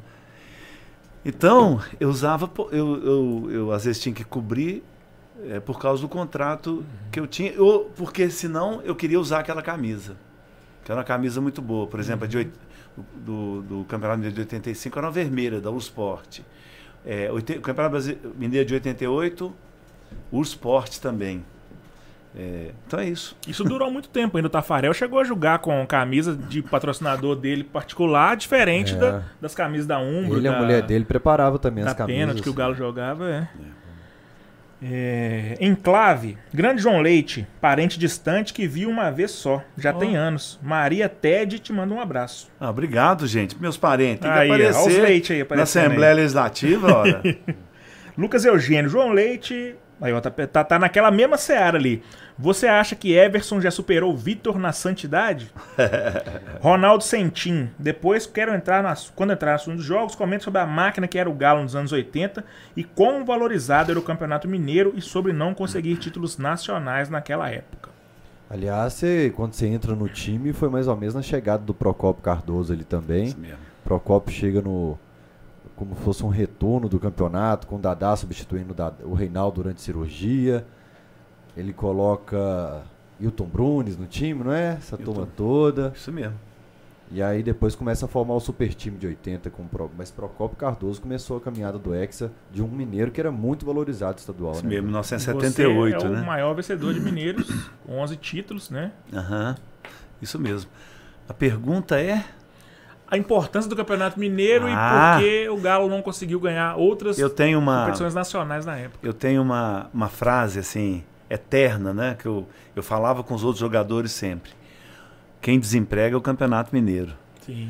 porque é obrigação vencer. É obrigação. Eu vi muito treinador cair no Campeonato Mineiro, eu vi muito jogador perder a posição no Campeonato Mineiro. A torcida é, era, ela exigia, exigia. E por fim, no Campeonato Mineiro, você enfrenta o seu, você enfrenta o seu é, principal rival, que é o Cruzeiro. Sim. Não dá para perder para o Cruzeiro. Né? Não- Então, o Campeonato Mineiro ele é muito importante. Qual que é a outra importância do Campeonato Mineiro? Eu fico vendo as pessoas, tem que acabar o Campeonato Mineiro, não sei o quê.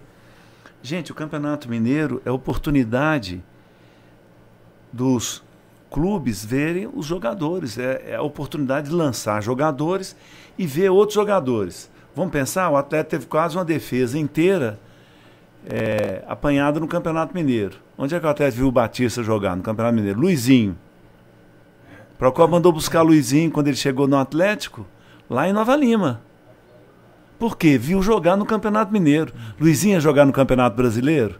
Luizinho ia jogar na Taça Libertadores? Não, não ia jogar. Ele jogou no Campeonato Mineiro. E vários outros jogadores. Ah, O A Cal- Ademir hoje começou no Patrocinense, foi pra Ademir, América. Tá Ademir, não é? O time da Caldense, teve, a Caldense teve um time com Ailton Lira, com Neto, foram parar no Santos. Ah, Casagrande jogou lá, emprestado pelo, pelo Corinthians para aparecer. Uhum. E foi muito bem e foi aproveitado. Então, o Campeonato Mineiro é muito importante para os jovens valores aparecerem, é, ter oportunidade de amadurecerem, de errar, oportunidade de errar, né? e de vermos nos times do interior jovens valores e serem contratados também para os times que disputam a outra fase do calendário, que é o Campeonato Brasileiro, a Copa do Brasil, é a Libertadores, né? Eu penso assim. Eu também sou, sou dessa teoria que o Campeonato Mineiro é muito importante, não concordo com essa ideia de que tem que acabar o campeonato, não. Tem um cara falando aqui, João, Daniel de Daniel Santos, de Montes Claros. João Leite foi uma grande bênção na vida do meu pai quando jogaram juntos no Galo. Hoje meu pai é conhecido como João Leite também pela grande aparência que tinham. É isso mesmo. É... Tinha um xerox lá do João Leite? É interessante, ele ele está inclusive no, nos melhores do mundo, né? Os meninos que jogaram na Atlético, os jogadores da Atlético fizeram um, um, no e-mail, no onde? No Zap, né? Melhores do mundo. Uhum. E tem também o Excan. Uhum. E o João Leite está lá. Ele é conhecido como João Leite. Eu fui falar numa igreja lá em Montes Claros e ele foi lá me dar um abraço. Tava lá o Odair também, que jogou no Atlético, jogou no Democrata de, de Valadares. E alguns ex-jogadores compareceram lá. Era uma reunião de atletas de Cristo que eu fui falar. E o João Leite estava lá. E em Piuí também tem um João Leite.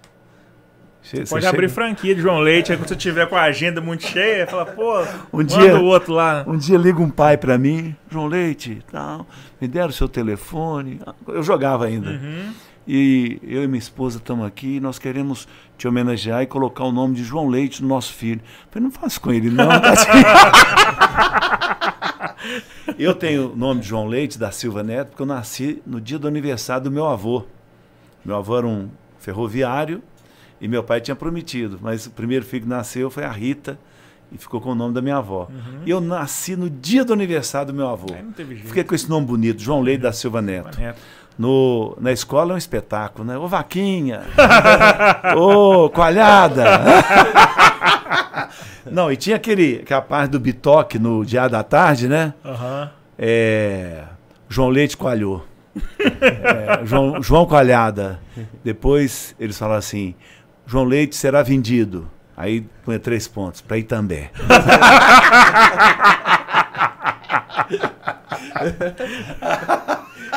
Por isso que ele trouxe, né? O doce é, o doce de leite, né? É. Troca ele trouxe o doce de leite. Acabou o recado? Não. Acabaram os recados. Tem aquela pergunta perigosa, né? É. Sobre só, o só patamar de goleiros. Do Everson, agradecer mais uma vez o Juninho Loucura, que esteve aqui no Cachorrada Podcast fez questão de mandar o livro dele pro João, que eu achei muito bacana essa conexão de convidados aqui do Cachorrada Podcast entre o João e o Juninho. E o Juninho pede para avisar para vocês que vem uma segunda versão do livro por aí, porque depois que ele participou aqui, que os vídeos bombaram na internet, todos os lugares que vendiam o livro do Juninho, não tem mais. O, Fredinho do Globo Esporte estava procurando, vários jornalistas me procuraram. Como é que eu acho o livro do Juninho? Então calma aí que vem mais livro do Juninho por aí. Ô, gente, o livro do Juninho tem que pagar. Vai lá no meu Instagram, lá, arroba Martins. Segue lá, não paga nada não, só gasta o dedo. Segue lá, arroba Martins. Pede o, o, nosso Marlon, que cuida aqui do, do nosso YouTube, pra colocar na descrição do vídeo seu Instagram. Pô, põe o link aí. Acho que tá até o nome do Rainer ainda aqui na descrição do Vai seguir, segue o Rainer também, gente boa. É, lá no Twitter, ele não fala nenhuma, não, polêmica nenhuma, o dia inteiro. Mas eu gostei desse nome, Cachorrada, porque quando eu era atleticano de geral e arquibancada, a gente saía da Vila Oeste no caminhão do Eurico Bode, um caminhão basculante, e a gente chegava Quantas ah, cabeças no caminhão? A cachorrada chegando aí, a cachorrada! Iu, iu, silêncio no canil. Hoje cachorro tem outro nível, né, é, né? Tem Nós temos outro nível, é. hoje a cachorrada. tem pet tem. pra gente comer. É. Meninho tá pagando caro no pet shop. E sobre o Everson, que o MB tava querendo fazer a pergunta? É, mas a, a pergunta é a seguinte: você tá na história do Galo, cara que mais vestiu a camisa do clube, títulos, um dos maiores ídolos. Quando todo mundo fala em seleção dos maiores jogadores de todos os tempos, tá ali sempre aquela briga. João Leite, Vitor, Tafarel, Mazurkiewicz, Renato, Ortiz, Veloso, grandes goleiros. Mão de onça. Cafunga e por aí vai. Mas você e Vitor estão ali num patamar acima pela história, pelo que fizeram pelo clube. O Everson tá aí numa caminhada que pode construir, tá construindo já, subiu bastante tijolinhos aí nessa construção e tem tudo para fazer parte de um time histórico. Já é histórico, mas pode ainda crescer mais. Vai chegar nesse pódio aí junto com o João Leite Vitor? Quem é o maior? É, ele hoje é o maior. Né? O Everson é o maior hoje, muito equilibrado, muito tranquilo, né? domina bem a área. Vai falhar? Vai, gente. Não é? Senão não é, não é humano, né? Uhum. É, então, ele está muito bem. O que o futebol exige hoje, jogar com os pés, ele é sensacional. Né? Então, é, nós estamos muito bem de goleiro, né? Uhum. E tem o, ainda o Rafael. E tem o menino de Valadares. Como é que é o nome dele? Matheus Mendes, né? Segura esse, daí vai embora para os Estados Unidos. É, Matheus Mendes. A, a, gente foi em Valadares e nós... Aliás, de Valadares tem uns três ou quatro na base é, do, um monte. A gente estava investindo numa escola lá, por, por causa de um professor de educação física, tia dele. E ela chega pro Heleno, estava assim, ajuda meu, meu sobrinho a ir para Atlético. E acho que era André Figueiredo. Acho que era o André Figueiredo uhum. ainda na base. Imagina, eu joguei com o André Figueiredo, hein? Esses meninos ficaram tudo velho, né? E aí ele veio e tá dando tão certo, né? Poxa. No, no dia do jogo. Ele veio através da indicação? Como é, é o Heleno, o Heleno que, que falou com o André sobre o, o Matheus para ele vir, não é? Legal. É, e, e ele deu certo, né? Que bom, né? Então, a gente tá confiando demais no Everson, né? Gente, hoje eu sou torcedor. E é pior, viu, ser torcedor do que jogador, viu? jogador sofre menos. Não adianta eles falar que tá sofrendo, não, que quem sofre é a gente. Pronto, tá respondido. Everson, depois Vitor. e João Leite, onde é que entra nisso?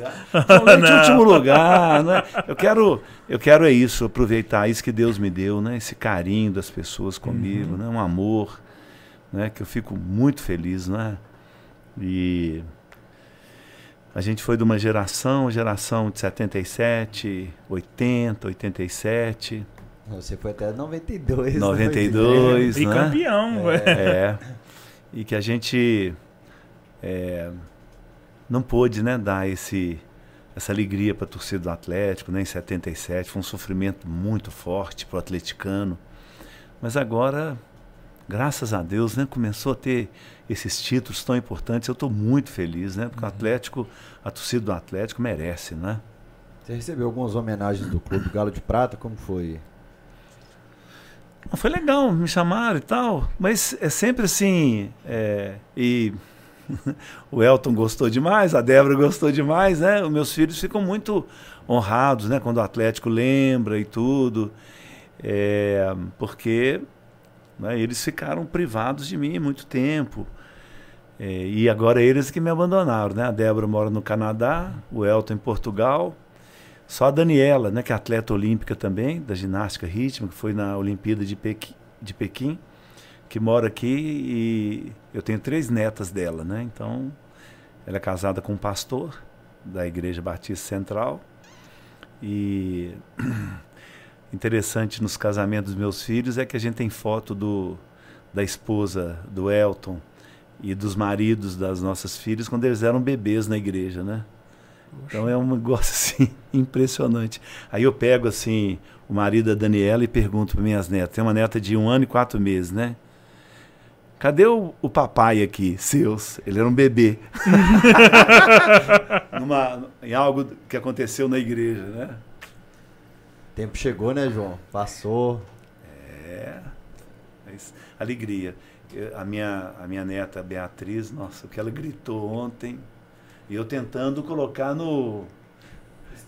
É, Bruno estava perto de mim para me ajudar. eu estava tentando filmar e não conseguia.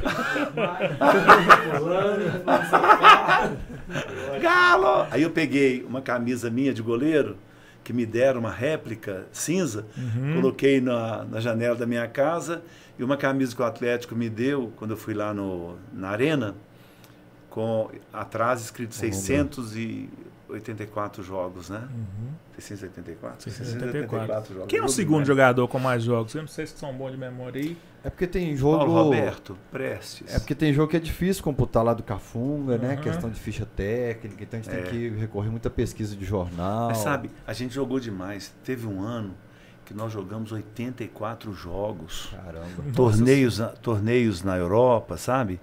Nós jogamos jogos demais. Não é brincadeira, não. Eu- Esse dia um brasileiro em 85, uma semana depois estava com a Ajax na Holanda, né? O Heleno tem 500 e tantos jogos pelo Atlético, mas 300 como profissional. E o restante na base, né? Porque ele. Imagina, ele começou em 1969 no Atlético. Não. A gente brinca com ele, aquele menino eh, chorando em 1950, o Brasil perdendo a Copa e tal. Tá abaixo do João Leite, segundo o Galo Digital, é o Vanderlei Paiva. Ah, 500 Merece 559. homenagem, né? Vanderlei Paiva Monteiro. Eu tenho um irmão que chama Vanderlei por causa dele. Pra vocês sentirem assim como é que meu pai é atleticano. É o meu irmão mais novo, chama Eu sou Humberto Vanderlei. Cadumberto Ramos. Cadumberto Ramos. Cadumberto Ramos. Pois é. E, o Vanderlei, é, ele jogou muito no Atlético, né? E, e era chamado de carregador de piano. Outro dia, ele, ele postou algo no, no Facebook e eu acompanho, né? Eu homenageio ele, né? Eu às vezes brinco com os caras, né? Ah, um ano é isso assim. Primeira vez que o Atlético consegue vencer a Ponte Preta em Campinas. Assim, qual Ponte Preta? Tem gente, aquela de Carlos Jair Pisserni, Oscar, Paulose Odirley, Vanderlei Paiva, Dicá e Marco Aurélio, eh, Lúcio, eh, Dadá, o Rui Rei e Tuta. Eu falo de cor o time da Ponte Preta. De cá, põe sete na barreira, porque não tinha jeito, ora. Então, é, e o Vanderlei não, não teve uma homenagem do Atlético. Né? Ele, eu até falar com o presidente, né? Você também, Fael, né? Você, Humberto. Você que é forte lá, É, Ivan. trazer um, trazer um dia o Não manda nem Vanderlei meu aqui, barraco, né? não. Lá é a minha mulher que manda. Quanto mais no galo. Ah, mas Aqui o, o espaço está aberto. Uhum. É. Eu intenção acho que vale a pena. é eu tenho até o telefone dele, quem sabe, Já marca um dia para ele falar. Vai ser um. Anota Ele- mais. Põe, põe o Fael ficou- nesse grupo do X aí, vamos chamar todo mundo pra Mas mim. o, o XCAN, eu, eu participei de alguns eventos É. do, do XCAN, gravando com os atletas, com Que aqueles treinadores antigos, registrando autógrafos. E teve evento que acho que a gente pegou mão e pés do- dos ex-jogadores Uhum. também. Então eu estive em alguns eventos, encontrei com o Baiano agora em Caratinga. Uhum. Então sempre em contato com a turma também. É, mas o Vanderlei é especial, sabe? Né? Quer dizer, ele jogou no Atlético e foi campeão. Né? E, e enfrentou um, um time do Cruzeiro difícil demais. Outro querido demais é o Buião, né, gente? Não sei se já conversaram com o Buião. Não, O pessoalmente. Buião não. tá sempre na cidade do Galo e estavam falando sobre o Buião no sábado. eu Estive que lugar depois de Vespasiano é São José da Lapa? São José da Lapa. Eu não conheço muito. de Onde BH, mora o né? Danival. O Danival mora, mora lá. e mora o Marinho. Isso o pessoal me falou. E o Marinho, que jogou em 2006, Mora lá também? também mora lá. E o Marinho era trocador de ônibus do Buião. E o Buião dá oportunidade para ele no futebol. Quando o Galo vai para a segunda divisão, quem que salva o Galo? O Marinho, Marinho. que era trocador de ônibus do Buião. É. O Buião é muito querido. O Buião é muito querido. Hum, o Ricardo resenha. Leite tá lembrando aqui que o João Leite teve no primeiro título internacional do Galo. É, 92 que a gente É, ele falou que da, da falou Comebol, do- mas ele, assim, o que o João falou é que tem outros, né, internacionais no- também Aqui não, o não Buião- tão reconhecidos, né? Eu e Buião, Colorado e Atlético, lá em Curitiba. Colorado era um time que existia e teve uma fusão do Colorado. É, Paraná, que, se, né? é, que se transformou no Paraná. Fusão. Pinheiros. É, Pinheiros, é. Deixa eu tentar E- mostrar ali na, E aí o Buião, na eu entregando a Bíblia. verdade de João. Eu entregando, eu entregando a Bíblia pro Buião. Eu era, eu era fã do Buião. O Buião era meu ídolo, assim, de menino. Nós saímos da Vila Oeste um dia a pé e fomos lá para o Campo Velho. Eu queria pegar autógrafos dos jogadores. Aí vem o Grapete, né? O Grapete é bruto, né? Grapete, me dá seu autógrafo. É menino chato, gente, não sei o quê. Aí vem o Buião. O Buião, mó carinho, me deu autógrafo e tal. Aí quando eu tô no Juvenil do Atlético, na Vila Olímpica, né? Aí eu vou entrar no. para falar com o Valtinho Roupeiro, vou entrar no, eu no juvenil fui entrar no vestiário do time profissional, né? Quando eu tava entrando, tava saindo o grapete. O que, que você quer aqui, Fedorento? Carinho do, do jogador. O grapete fora era o que ele era dentro do campo. Mas somos amigos. Eu vou a Pouso Alegre, é uma maior alegria encontrar com ele, é uma festa, né? Tô na Então, dúvida se fizeram uma chamada de vídeo do Dadá com o grafete agora. Fizeram. Eu acho que. Eu tô tentando lembrar Ah, que fez. Grapete é muito o querido, Dadá. gente. Não, Buião, Aí Buião você é. pra ele quando você pediu autógrafo, ele. Menino chato. Ah, de- não, depois a gente, no, a gente- Eu entendi depois, assim, é, quando eu estava entrando no vestiário profissional, que ele estava me gozando, né? Aí eu remeti para minha infância, era gozação, né? Ele, sai daqui, Fedorento. Nem desodorante vocês passam. Sensacional. Tem um último superchat aqui. O Bruno Montes mandou aqui a contribuição dele. Falou: João, quanto aos goleiros que são convocados para a seleção, você acha que falta oportunidade para os que estão jogando no Brasil?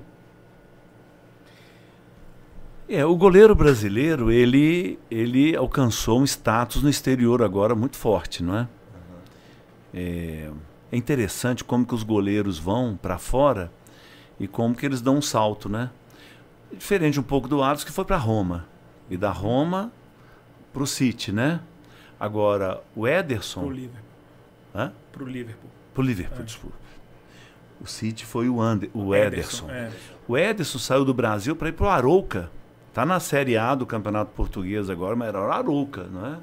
Do Arouca ele foi para o Benfica e do Benfica o Manchester City o contratou. É, a maioria dos times portugueses hoje o goleiro titular é brasileiro.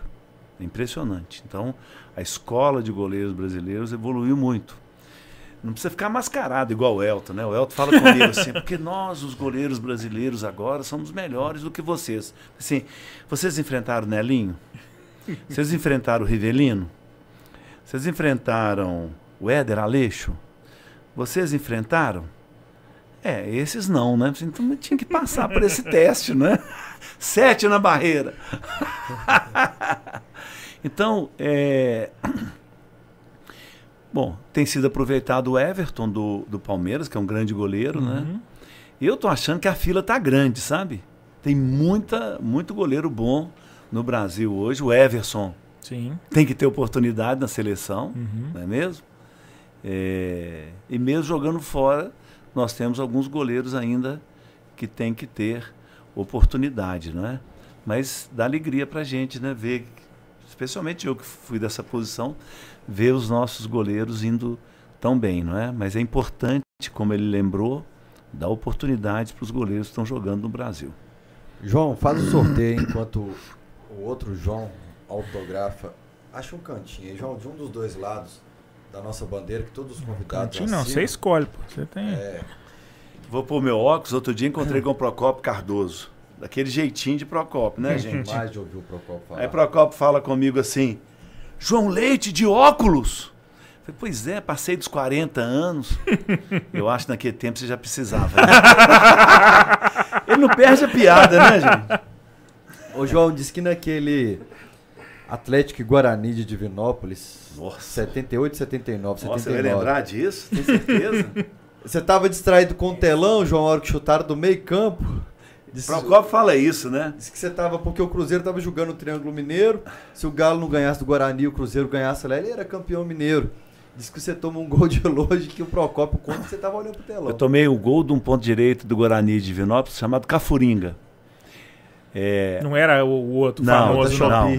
Mas era um bom jogador. É o AliExpress. Era um bom jogador. O Cafuringa chutou uma bola e que, gente- que o- que os goleiros têm maior medo, que é quando ela varia na trajetória, né?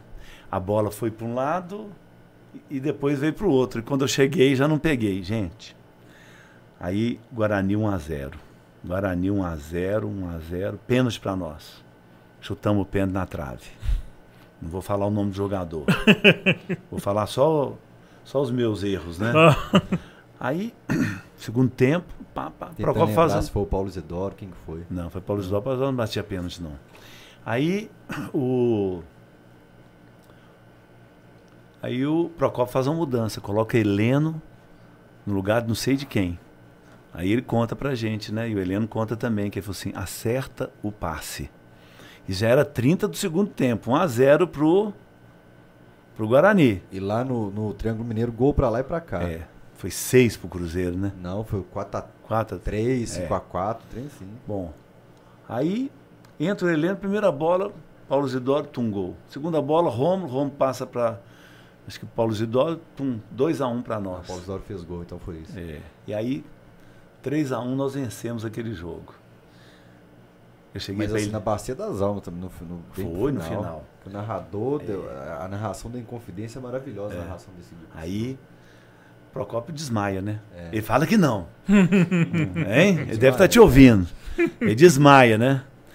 Quando ele colocou Heleno, foi uma vaia. Vai colocar um jogador de meio campo, o time perdendo, né? Uhum. Mas ele falou, precisamos acertar o passe. E acertou o passe. Quando cheguei em casa, falei assim, foi com a Eliana, meu bem, se a gente perde esse jogo, eu e o elemento que chutou a bola na trave íamos ser pendurados numa forca alta aqui em Belo Horizonte, numa árvore frondosa. Acho que o. Acho que o Mastiguinha tava no Guarani também. Tava no Guarani. Tava no Guarani, depois vem pro Atlético também. né? Eu gosto muito de, de ler e ouvir tudo sobre esse, esse jogo e tem o áudio da narração da Rádio Confidência que é maravilhoso. Eu arrepiei só de lembrar aqui do narrador é, falando sobre o gol de, de Paulo Isidoro. Vai lá, João, sorteia aí qual membro vai ganhar a crista do Galo. Número 7, Sete. meu número favorito. É a Cristo ou o livro? É o livro. É o livro, É o perdão, livro. né? A crista não é o O livro. livro. É dos dois lados aqui? Daniel Ferraz de novo. Dos dois lados? ganhou? Não, né? Um lado só, né? Ô, João, procu- você que manda. Não, não, não, um Vai. lado só. Deixa eu vou falar com você Daniel aqui. Não, Ferraz, eu tô Achei que, ele tinha, procurando. fa- achei que ele tinha falado isso. Daniel Ferraz, estou te procurando agora então para te entregar um livro do João Leite e um copo comemorativo da Copa do Brasil. Autografado, hein, Não, meu filho? Estou, estou anunciando errado então. O Thales ganhou o copo. E quem que é que ele ganhou? Ganhou a Cristo então? O Daniel ganhou o livro. Não, mas O Daniel, Ferraz ganhou a crista. Já A entregamos. Não, o Daniel não. Entreguei essa semana. Não, se entregou do André Horta. E do Daniel. Não, e do João Emílio Ramos. Eu administrei bem o sorteio. Eu tô procurando o Daniel Ferraz. Daniel Ferraz, então eu estou te procurando. É isso. É isso. Eu estou te procurando, então. O Thales, eu já entrei em contato. Ele já vai combinar. Vai te entregar um livro e um copo da Copa do Brasil de Galho e Fortaleza, então. João, hora de deixar seu último recado pro pessoal de casa, mas queria te agradecer. Eu falo que não tem sentido se, depois de 13 anos aqui, eu perder a essência do menino de Caratinga, que era doido por esses momentos, para viver esses momentos. De Sericita, de Pingo d'Água, de Raul Soares. E nesse momento eu desligo o jornalista, desligo aqui é, esse cara meio free que tem que ser às vezes né, para comentar e volto a ser um menino aqui. Então curti cada segunda do João Leite na minha frente.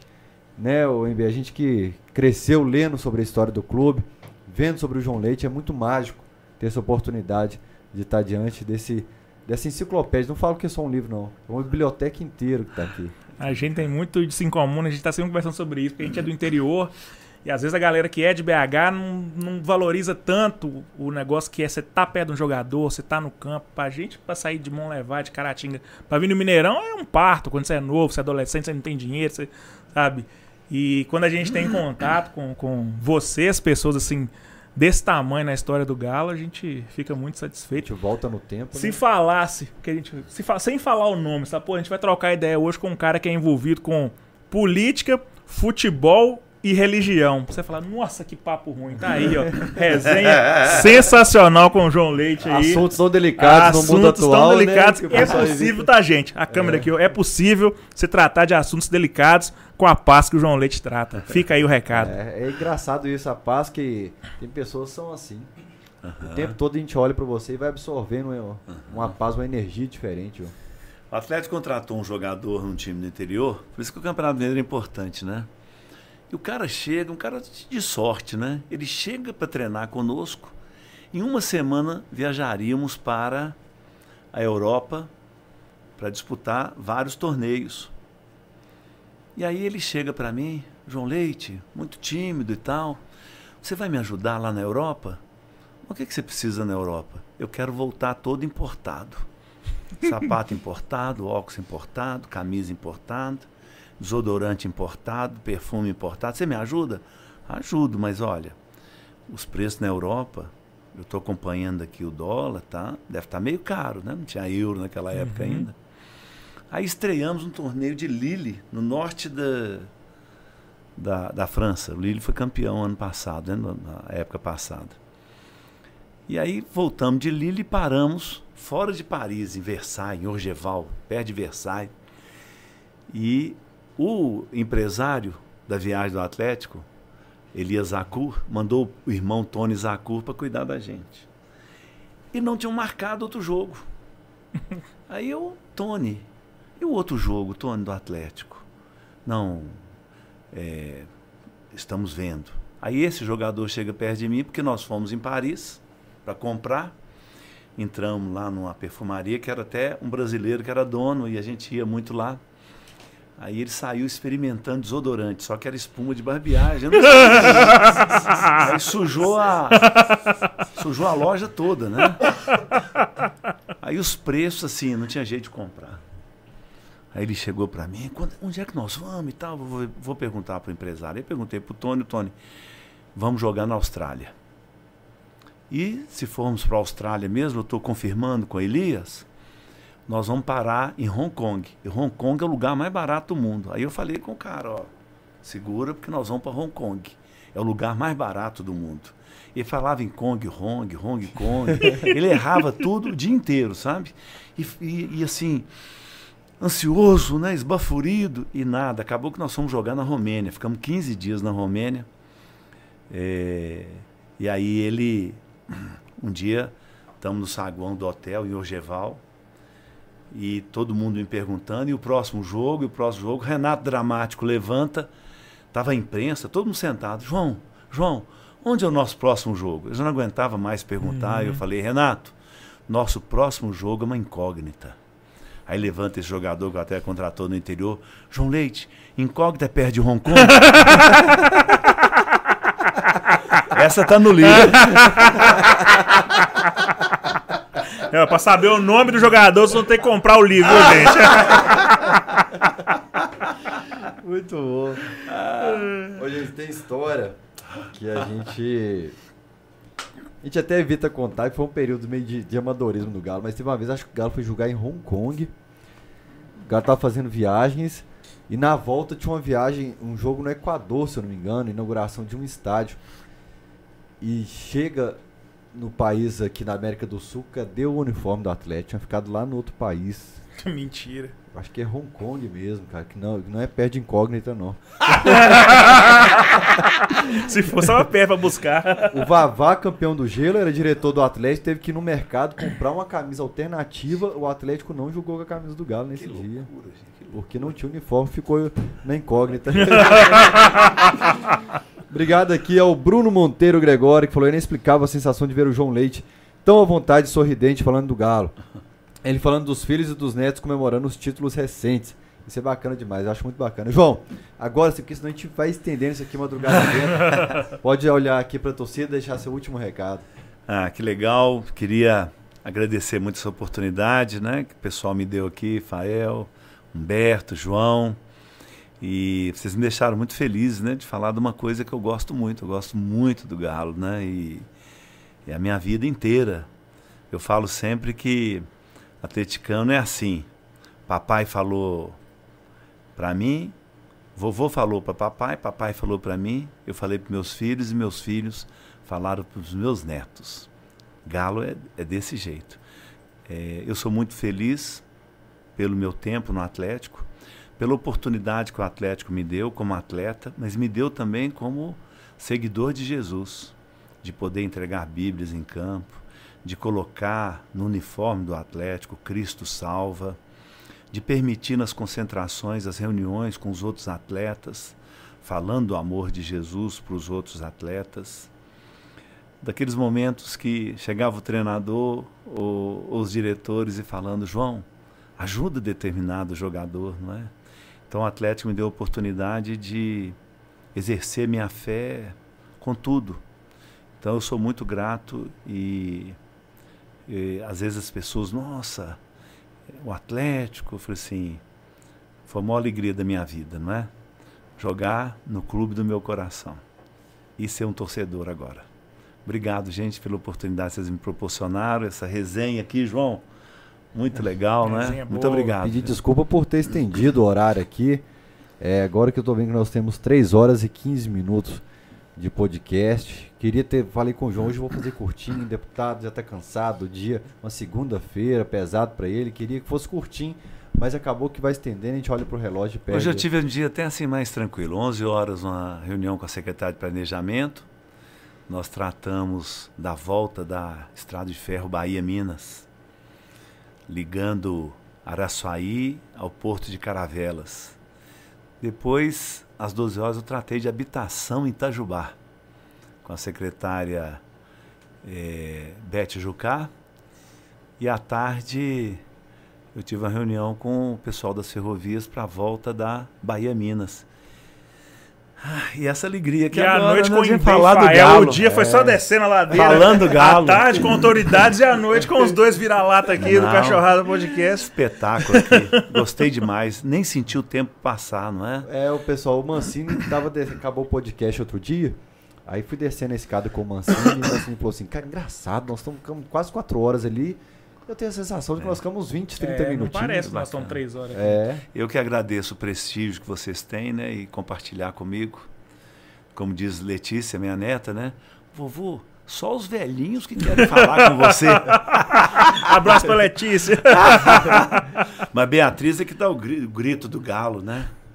Galo ganhou. Aí, Galo ganhou, começou aqui no canal. Aí, ó, o Foi aqui? responsável. Foi aí, É aqui. sensacional, né? Seis anos que nasceu o Galo ganhou, eu insisti Ah. nele seis anos, editei, remixei, coloquei o cara de Sport TV, falei, uma hora vai pegar. Pegou mesmo, É. pegou mesmo. Eu não aguento. E aqui tá uma arte do Jardel, que é do Camisa 12 também, que te homenageou. Obrigado, Jardel. Ele Obrigado. fez a arte lá no Instagram. Nessa- ele postou, ele me mostrou uma foto que agora há pouco eu falei, tá bonito, João. Cabeleira, né? Lembra até o Dr. Lasmar em algumas fotos que eu vejo do, do João. É, você também parece com ele. É, eu, eu encontrei com o Lasmar outro dia, eu tava no Hermes Pardini. Aí tava lá pra fazer o teste de Covid e do lado tava o doutor, Her- o, o doutor Lasmar. Eu falei assim, Lasmar, tem certeza que você não é meu pai, não? Porque a gente nunca sabe a herança do doutor Lasmar, do Neilo também, às vezes é muito boa. né? Eu, eu conheci menino, hein? Doutor Neilo, pai dele, o levando, né? Conosco, assim. É uma pessoa, assim, tão agradável, né? Qualquer coisa que eu ligo para ele, assim, ele dá a maior atenção. Porque tem sempre pessoas pedindo para fazer, é, fazer no Atlético, é, uma, ficar lá uma temporada, fazer um estágio, né?